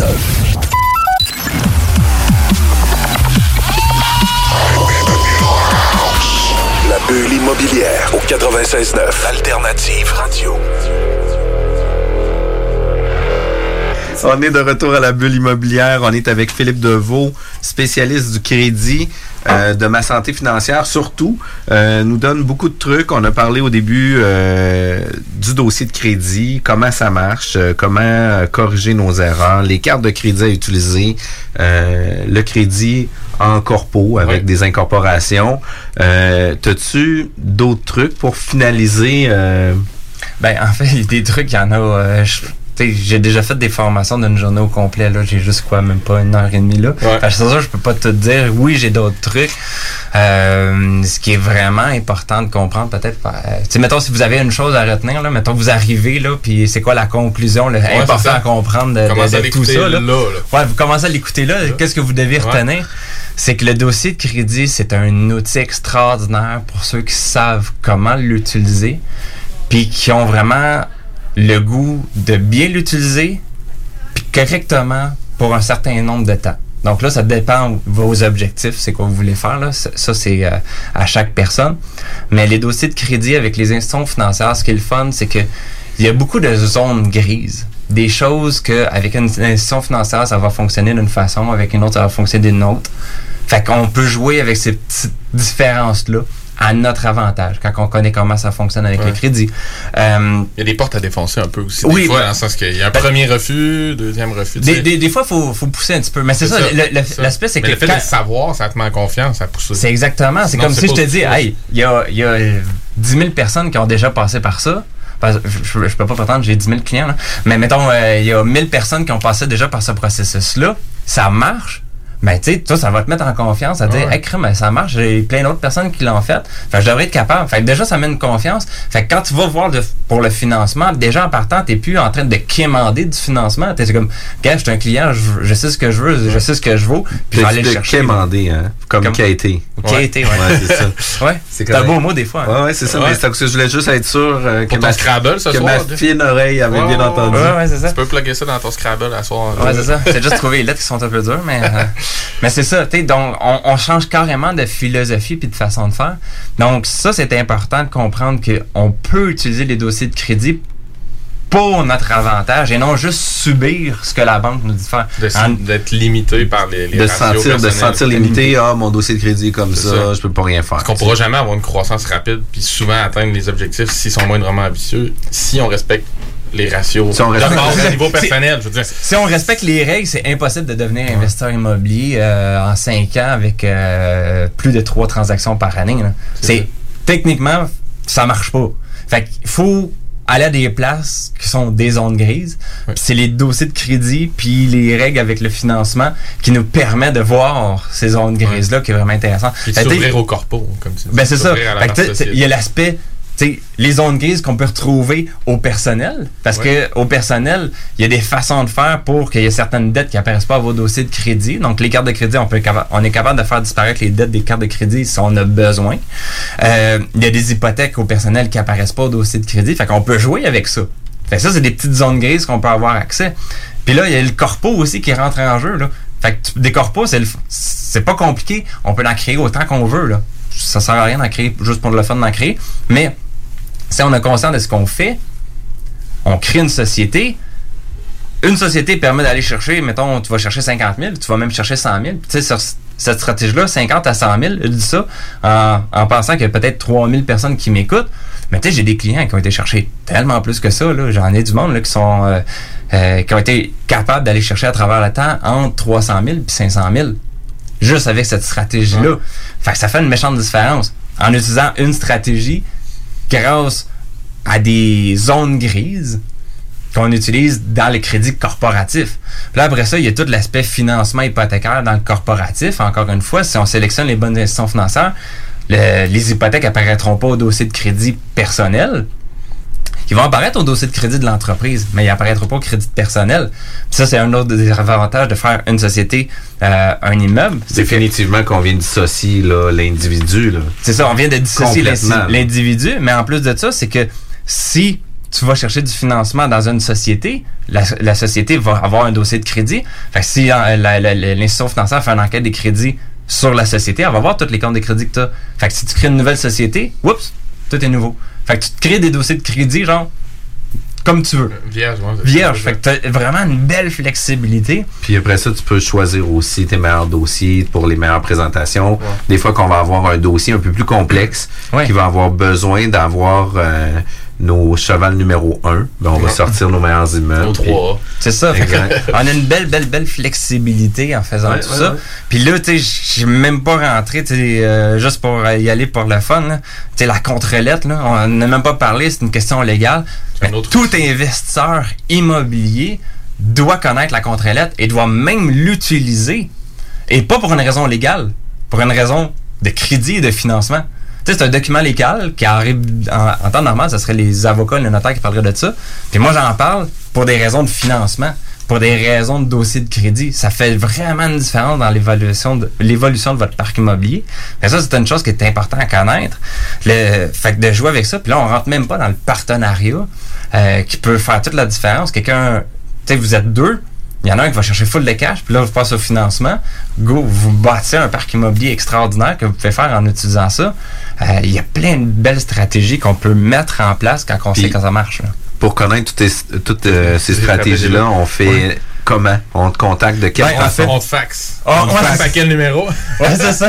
Euh, C'est Equifax. ouais, c'est ça. Mais en réalité, la, la meilleure façon, c'est vraiment pas compliqué. Sais, mon, mon but, c'est pas qu'il y ait 3000 personnes qui m'appellent demain, là. Euh, mais je- ça me dérange pas qu'il y ait 3000 personnes qui aient sur mon site web demain. Puis, euh, abonnez-vous à ma santé financière. C'est vraiment ça là, qui va faire la différence pour vous. J'ai une quinzaine d'heures de vidéos qui expliquent carrément toutes les stratégies là-dedans pour vraiment comprendre le dossier de crédit, comment l'améliorer pour ceux qui ont des problèmes de crédit, comment l'utiliser, comment l'optimiser et euh, quelle institution financière aller, parce que je dis même quelle institution financière, mettons, euh, quelle qui apparaît pas au dossier de crédit personnel, j'en parle. Quelle qui apparaît pas au dossier de crédit corporatif, je les nomme. Fait qu'à ce moment-là, tu vas être capable de savoir, OK, euh, tu vas voir ton courtier hypothécaire, je vais, hey, euh, je veux du financement hypothécaire pour tel immeuble, mais je veux, voici les trois choix d'institutions financières que je veux que tu ailles. Fait qu'ils reposons. Fait que ça te permet d'avoir toute cette information. De garder un contrôle sur tes investissements. C'est ça. Donc, moi, avec ça, toutes ces vidéos-là, toutes les- tu sais, il n'y a pas de, il y a pas de censure. là. là. C'est, c'est, c'est vraiment ça. C'est un, c'est un, tu t'abonnes à ça. Tu peux avoir accès à toutes ces informations-là. Puis, euh, à partir de là, tu deviens, ben, c'est sûr qu'il faut que tu les écoutes, là. Tu peux pas juste acheter. puis- ouais, c'est ouais. ça. Tu les écoutes, mais ça te permet de devenir, comme que je disais au début, autonome de pensée et d'action. T'as plus besoin de moi nécessairement pour dire Hey Phil, c'est quoi que je dois faire? Non, c'est comme tu le connais maintenant, la stratégie. Que c'est vraiment ça qui est l'option que pour partager le maximum d'informations à un maximum de personnes, c'est ces vidéos-là. Fait qu'abonnez-vous. Euh, vous allez voir, c'est quand même pas si cher que ça. Fait que euh, dépendant euh, qui vous êtes, où est-ce que vous arrivez, euh, y a des fois, il y a des il y a Si des de Sherbrooke, c'est un petit peu moins cher que les gens de Québec. non. En fait, c'est les, des, des fois les temps, là, je donne pas de prix parce que euh, ça, des fois, j'augmente les prix parce que je vois qu'il y a tellement d'informations On a, dedans. euh, fait que on est les dans le. Black Friday, là, justement. Ouais. là. Oh ben, Fais-nous donc, un petit deal, la bulle immobilière. Là. Ah, je fais pas ça, moi. Tu fais pas ça? Non, No fait- deal. non, je fais pas de deal, moi, mais en réalité, parce que c'est ça, euh, tout le monde fait des, des, des diminutions de prix. Mais pour moi, ça veut dire, ben, parce que ça veut dire que ton service est pas bon. Il est trop cher. Non, non, là, c'est moi, communauté ici. là. C'est ça. Moi, moi, déjà, à la base, je fais quelque chose qui est vraiment pas cher. Fait que c'est vraiment Ouais. ça. Fait que je fais pas de rabais, vraiment. là. Donc, euh, c'est pas cher. Pour la sur ma santé d'informations. financière.ca, .com. Les deux fonctionnent, mais le point .com. Point ma com. santé financière.com. C'est vraiment page là, Facebook aussi.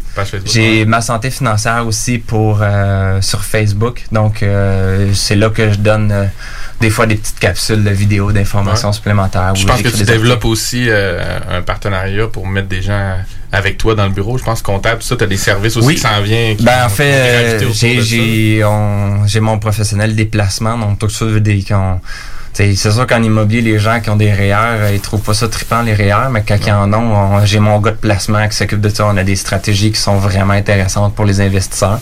Euh, comptabilité, tu disais tantôt que ça coûte cher. euh, tu disais Ouais. 1500 à 2000, ben moi j'essaie de m'arranger avec ma comptable que ça coûte moins de 1000 pièces là. Fait que je viens de couper pratiquement de moitié votre facture de comptabilité. Fait que j'ai la, tec- la technicienne comptable qui travaille pour moi.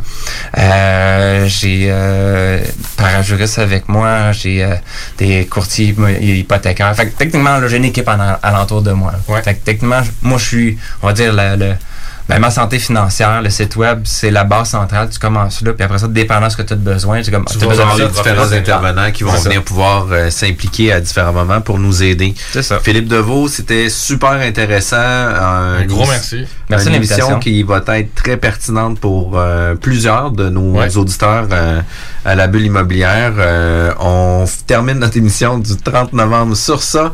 Merci beaucoup, Philippe. Merci, Kevin. Merci. Passez une bonne fin de Merci, semaine, Jeff. tout le monde. Bye bye. 96.9. Vous pensez investir ou vendre en Floride depuis longtemps? Eh bien, n'attendez plus. Contactez dès maintenant Geneviève Bouchard, agente immobilière depuis 13 ans dans l'Est de la Floride. Constamment à l'affût des bonnes affaires, elle est la meilleure négociatrice que vous pourrez trouver. Vous pensez investir en Floride? Vous pensez Geneviève Bouchard. Comblez votre désir d'acquérir une propriété en Floride avec un service clé en main pour que votre investissement fructifie pendant que vous êtes ici. Investisseur, elle s'occupe de louer pour vous. De plus, elle dispose d'un service de rénovation pour l'immobilier en Floride. Vendre ou acheter, genevièvebouchard.com. genevièvebouchard.com. Fromagerie Victoria. Fromage en grains. Frites A1. Poutine parfaite. Les meilleurs déjeuners en ville. La crème glacée. Menu midi pour les pressés qui veulent pas sacrifier la qualité. Fromagerie Victoria. 164 Président Kennedy. Hum, hum.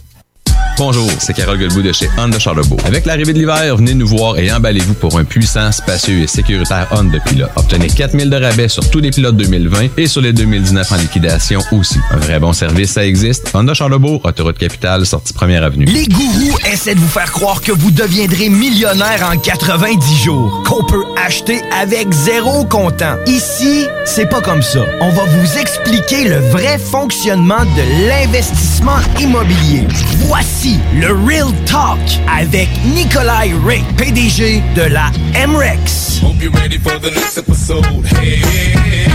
On est à la bulle immobilière avec Nicolas Ray, PDG de la MREX. Tu viens nous parler du Real Talk en, en investissement immobilier. Je, pens- je pensais qu'on parlait de Rome aujourd'hui. Ouais, non, écoute, euh, ça pourrait être une belle chronique, par exemple. On aimerait, ça, on aimerait ça être commandité par, euh, par Bamboo, euh, Rick Ross. En plus, il y a du hip-hop ici euh, à Radio à Lévis. Tu là. peux lancer dans l'univers. là. Ouais, ça, ça va peut-être se rendre. Ça fitterait. Fait que pour les gens qui nous écoutent, euh, malheureusement, vous ne nous voyez pas, mais euh, on écoutait du Rick Ross en buvant, le, le- en buvant son rhum. Le, bambou. Le bambou. Non. On parlait euh, juste avant de commencer la chronique, justement, de mindset. Puis une des choses qui est difficile en investissement immobilier, c'est de se botter le cul puis d'aller de l'avant. Puis souvent, c'est qu'on va aller chercher beaucoup, beaucoup, beaucoup de contenu. euh, puis par la suite, on sera pas en mesure de le mettre en application. Ouais, ou des fois, on va voir la montagne vraiment très grosse. Puis on sait pas par où commencer. Ben écoute, Jeff, c'est- c'est c'est- c'est tellement un sujet, moi, qui me passionne. Parce que, tu sais, ça fait 13 ans que je suis entrepreneur. Écoute, j'ai arrêté de jouer au hockey à 22 ans. Je me suis lancé en affaires. Depuis ce temps-là, je, suis responsable de mon succès et du succès de mes employés, du succès de mon équipe et tout ça. Et parlant de Rick Ross, pour les gens qui... euh, il y a peut-être des gens qui écoutent en ce moment que oui, très immobilier, mais peut-être qu'ils connaissent moins le rap. Et on est quand même un, poste de radio euh, très axé sur le rap. Mais Rick Ross, c'est probablement un des plus grands rappeurs de la dernière décennie. là. Même des 15 dernières années. C'est un rappeur de Miami. Euh, c'est quelqu'un qui a vraiment eu un impact extraordinaire. Devenu une immense vedette internationale. Puis là, on est en train de boire son rhum en ce moment en plus. Je sais pas si on a le droit de le dire, mais on le dit. On a le droit de le dire. Qu'est-ce qu'on a pas le droit- qu'est-ce qu'on a pas le droit de dire, c'est qu'il est avant 10 heures. Ouais, c'est- fait, fait que c'est le real talk ici. là, Puis, puis moi, ce que j'aime beaucoup faire, tu sais, euh, écoute, euh, j'ai j'ai eu beaucoup de succès en immobilier, beaucoup de succès en affaires, euh, beaucoup de succès dans le sport. Mais j'aime ça parler des, des vraies expériences. C'est pour ça que ça s'appelle Real Talk. J'aime ça parler de mes vraies expériences, des choses que moi j'ai vécues. Puis tu sais, j'étais un gars qui, qui vient de Québec, oui, qui a grandi en partie sur la rive sud de Québec, qui était à la Poly de que je au hockey ici. Mais j'ai aussi grandi à Los Angeles, dans des quartiers très durs, euh, dans, dans, dans ce lifestyle-là, dans cette culture, si on veut, euh, euh, noire américaine. Et fait que je suis quand même très très proche de ça parce que c'est en partie mes racines autant que mes racines du Québec. Puis Dernièrement, je m'en allais à Orlando, en Floride, pour euh, comme conférencier dans une immense conférence d'investissement immobilier là-bas. Puis à l'aéroport, ce que j'aime faire, c'est j'aime toujours aller dans un petit magasin puis me trouver un livre pour lire sur l'avion. Puis j'ai trouvé la biographie de Rick Ross. Puis tu sais, c'est pas le genre de livre que normalement je vais lire. Tu sais, je vais lire la biographie de Warren Buffett ou de Elon Musk ou je vais lire des livres plus sur la business, euh, sur la finance. Mais je sais pas pourquoi cette journée-là, ça me parlait. Puis je me disais, bon, c'est peut-être intéressant de quand même voir comment qu'un gars qui est sorti du ghetto, qui est sorti de la misère, de la drogue, de la pauvreté, puis qui est devenu en fait, Multimillionnaire. euh, tu sais, il doit valoir, je sais pas moi, 300, 400 millions de dollars, là, tu sais. Fait que, euh, fait que j'ai j'ai pris la peine de lire le livre, puis écoute, c'était vraiment extraordinaire. Puis c'est drôle parce que je suis pas payé pour dire ça, mais si vous avez la chance, lisez le livre sur Rick Ross. C'est le fun. J'aime ça les, les biographies, surtout quand elles sont bien écrites, pour voir puis comprendre le mindset des gens, parce que le mindset est une partie importante du succès, autant en affaires qu'en immobilier, que dans sa vie de tous les jours, que dans le sport. Puis de comprendre le mindset de ce gars-là, puis de comprendre la persévérance, mais aussi l'attention aux détails, puis l'attention sur le processus en tant que tel. Puis ça, tu sais, on le voit souvent sur Internet passer, là, cette espèce de citation-là. euh, c'est c'est pas le, le- le- c'est pas le, la destination, c'est le, c'est le voyage, c'est c'est le journey. une plage en Ouais, c'est ça, c'est le journey dans le fond. Mais tu sais, il y a personne qui vit réellement là-dessus. Mais comme on parlait Dans, tantôt. dans le sport amateur, là, on le voit assez Ouais. régulièrement. L'important, c'est de participer. Là, euh, Ouais, je dirais pas l'important c'est de participer, ça c'est un peu, euh, selon moi, on un va peu mettre ça- là. on va mettre ça de côté, là. Ouais, de c'est un peu- mais, mais je pense que c'est important de, de se concentrer sur le processus. Je donne l'exemple dans ma carrière de hockey. Comme joueur de hockey qui s'est rendu au rang professionnel, J'aimais ça m'entraîner. J'aimais ça l'été, les entraînements estivales avec les autres joueurs. Euh, J'aimais ça me faire pousser par les meilleurs joueurs. L'été, on s'entraînait avec les Simon Gagné, les Antoine Vermette, Pat Bergeron, des gars infiniment plus talentueux que, que moi puis d'autres qui étaient là. Mais ça nous motivait puis on se disait, OK, ça c'est le barème. Je pensais que je travaillais fort, je pensais que j'étais bon, mais wow, attends un peu, là. Il y a autre chose. Il y a autre chose, puis OK, je vais, je vais aller pour ça. Mais je passais pas mes journées non plus à, à envier ces gars-là, puis à me dire Ah, si seulement j'étais là, puis ah, j'aimerais ça être là, puis je dormais pas bon. J'appréciais où ce que j'étais.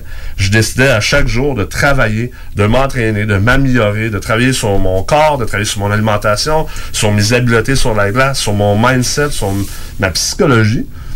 Mais si j'aimais pas ça, j'aurais pas pu devenir joueur de hockey professionnel. Et c'est la même chose, pour exemple, un peintre, un artiste peintre. Si l'artiste peintre pense seulement au résultat final d'être en exposition, dans un vernissage, puis d'être la vedette dans une soirée mondaine, il fera pas une super de belle œuvre. Sais, l'art, en fait, l'art de peindre, c'est à tous les jours, c'est d'aller créer cette œuvre-là. C'est le détail, c'est la minutie, c'est le day-to-day. C'est pas le produit final, c'est d'aller dans son studio, puis, puis de commencer à peindre. Puis même si t'es même pas proche de ton but, d'être hyper heureux d'être dans ce moment présent-là. Je trouve qu'en investissement immobilier, pour avoir enseigné à beaucoup d'investisseurs, pour avoir fait énormément de transactions, avec beaucoup de gens, on dirait qu'on perd le fil de ça. Puis c'est, souvent ça qui fait que le monde va échouer ou que le monde va prendre des mauvaises décisions, vont faire des erreurs parce qu'ils veulent aller trop vite, sont impatients par rapport à l'objectif global. Puis ils se concentrent pas réellement sur le court terme, le day-to-day, puis se concentrer sur les petites choses qu'ils vont faire, qui vont réussir à faire des grandes choses. Puis tu sais, des grandes choses, là, ça veut pas dire de devenir euh, le prochain Logisco ou le prochain Communard. Tu sais, je veux dire... euh, euh, C'est à notre mesure. c'est à ta mesure, chacun son, son empire, comme j'aime dire. Tu sais, euh, tu peux avoir euh, finir ta, ta vie avec deux six logements, ou deux cinq logements, ou trois euh, quatre logements, puis c'est un super de bel empire que tu as fait là, puis c'est quelque chose de grandiose, dépendamment d'où tu partais. Puis c'est, moi, je respecte ça. là. C'est pas vrai que tout le monde a besoin d'avoir 200, 400, 500 portes, Chacun là. ses ambitions aussi. C'est clair, c'est clair. Tu te connais le mieux. Mais l'important, c'est que, est-ce que, à travers ce processus-là, tu as vraiment été dans le moment présent? As-tu vraiment apprécié ce, ce processus-là? Puis est-ce que tu t'es concentré dessus? Parce que elle est là, la vie.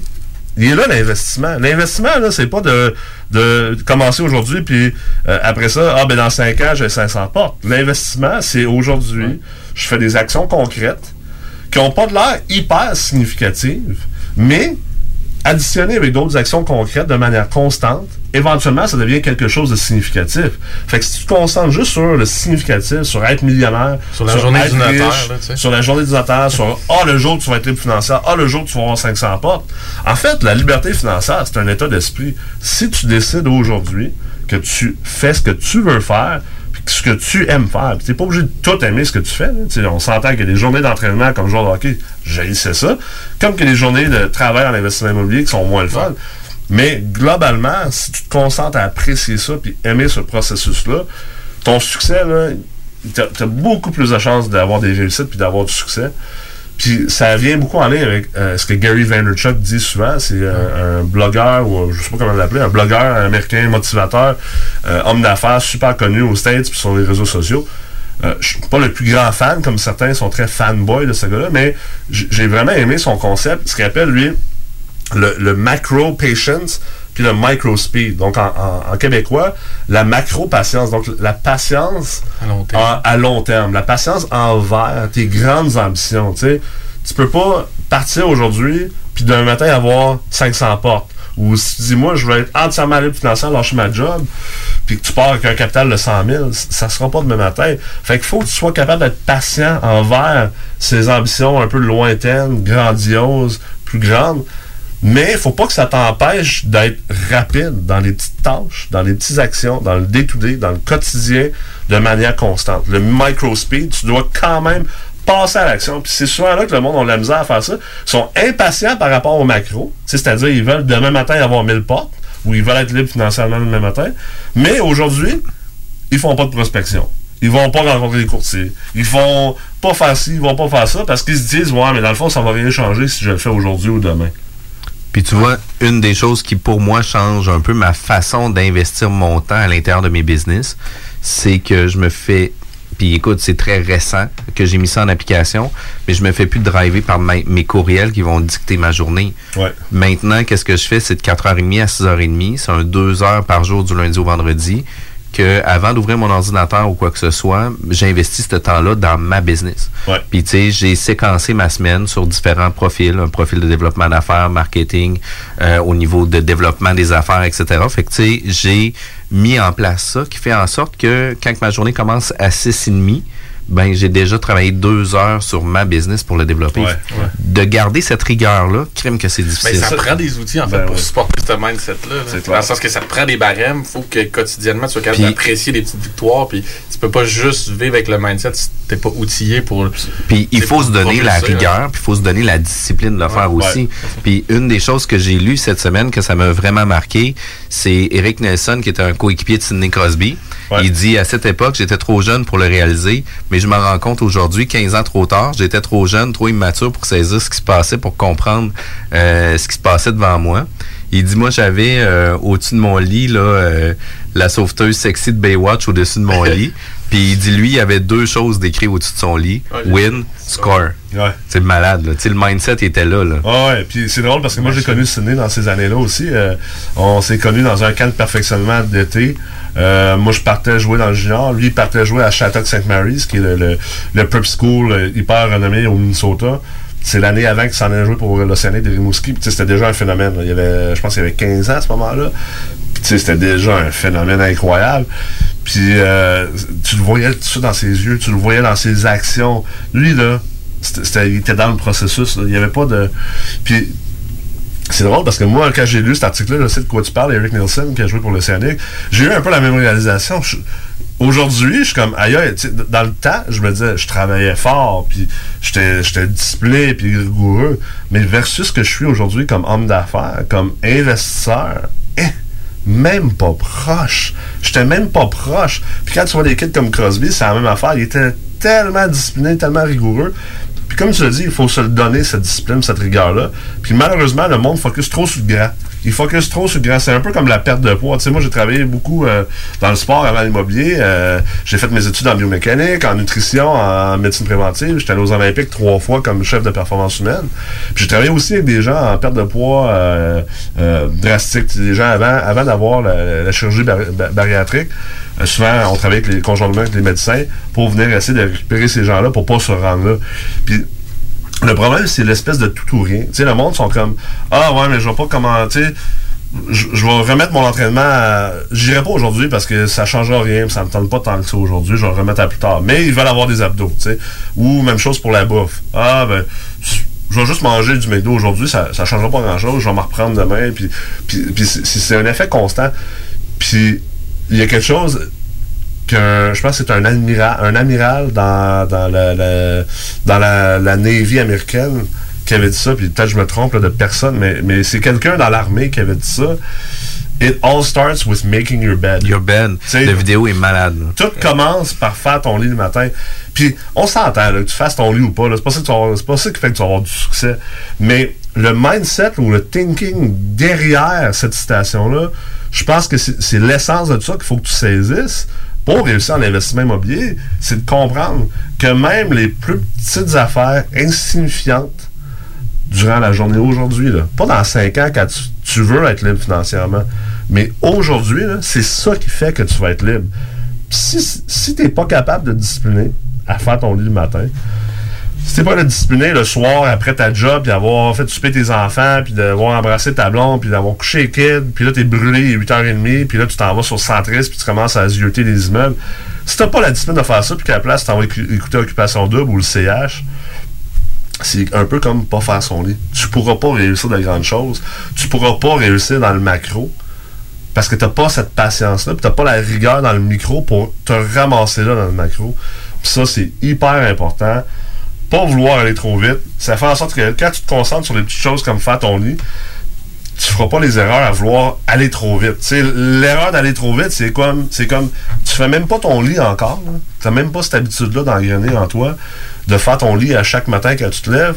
Mais là, tout d'un coup, là, tu veux faire le grand ménage de ta maison une fois par semaine pendant trois heures. Puis là, tout d'un coup, tu veux t'entraîner cinq fois par semaine. Puis là, tout d'un coup, tu veux manger vegan. Puis là, tout d'un coup, tu veux apprendre une autre langue. Puis là, tout d'un coup, tu veux retourner à l'école. Qu'est-ce qui va arriver? C'est comme au jour de l'an. Qu'est-ce qui arrive? Les résolutions. Ça va ça va t'offrir 3-4 jours, tu vas être craqué, euh, tu vas être gonflé à bloc. Puis après ça, oublie ça, là, tu vas t'écraser sur, tout- sous toute cette pression-là. Parce que c'est pas réaliste, c'est pas réalisable. Puis c'est un peu. C'est comme parler un peu de- des affaires comme Grant Cardone, l'auteur américain qui fait de l'immobilier également. Son concept de 10x. Donc, ce que lui il dit, c'est tout ce que tu veux faire, là, fois 10. Mais la vérité, c'est que c'est de la marde complètement. Là. Oui, ça vend des livres. Oui, c'est un bon marketeur. Mais en psychologie de la santé, en psychologie de la performance, c'est de la foutaise. Essayer de faire 10x, essayer de faire 10 fois ce que tu fais aujourd'hui, demain, il n'y a pas de meilleure manière de te décourager, de te brûler, de te blesser ou de faire faillite. Parce que tu t'étires ben trop, t'es t'es pas équipé pour te rendre là. Ça doit être une série de petites progressions, comme en entraînement. Quand tu rentres dans un gym, là, si tu veux bencher 400, là, puis que tu n'as jamais benché de ta vie, là, tu rentres pas dans le gym en disant Ah, moi, moi j'ai benché 40 livres aujourd'hui, ah, demain, là, je vais bencher 400. 10x. Je vais faire 10 fois plus. oh. Sais-tu qu'est-ce qui va arriver? Tu vas mourir. Tu vas mourir. Tu vas va se lever à bord, tu vas peut-être réussir à la lever, là. Puis elle va venir t'écraser la gorge, puis elle va te trancher la tête, puis euh, ça va passer dans le journal de Lévis qu'un dude au maxiform, 10X. qu'un maxiform, fait- Un Charlotte 10X dude. Charlotte à Pierre Doré du maxiform, que quelqu'un s'est tué au maxiform en essayant de faire du bench avec son 140 livres mouillé, qui avait jamais fait de bench dans sa vie, puis là, il a essayé de lever 400 livres. Voyons donc. Appréciez le moment, appréciez Mom deserves the best, and there's no better place to shop for Mother's Day than Whole Foods Market. They're your destination for unbeatable savings, from premium gifts to show-stopping flowers and irresistible desserts. Start by saving 33% with Prime on all body care and candles. Then get a 15-stem bunch of tulips for just $9.99 each with Prime. Round out Mom's menu with festive rosé, irresistible berry chantilly cake, and more special treats. Come celebrate Mother's Day at Whole Foods Market. Mom deserves the best, and there's no better place to shop for Mother's Day than Whole Foods Market. They're your destination for unbeatable savings, from premium gifts to show-stopping flowers and irresistible desserts. Start by saving 33% with Prime on all body care and candles. Then get a 15-stem bunch of tulips for just $9.99 each with Prime. Round out Mom's menu with festive rosé, irresistible berry chantilly cake, and more special treats. Come celebrate Mother's Day at Whole Foods Market.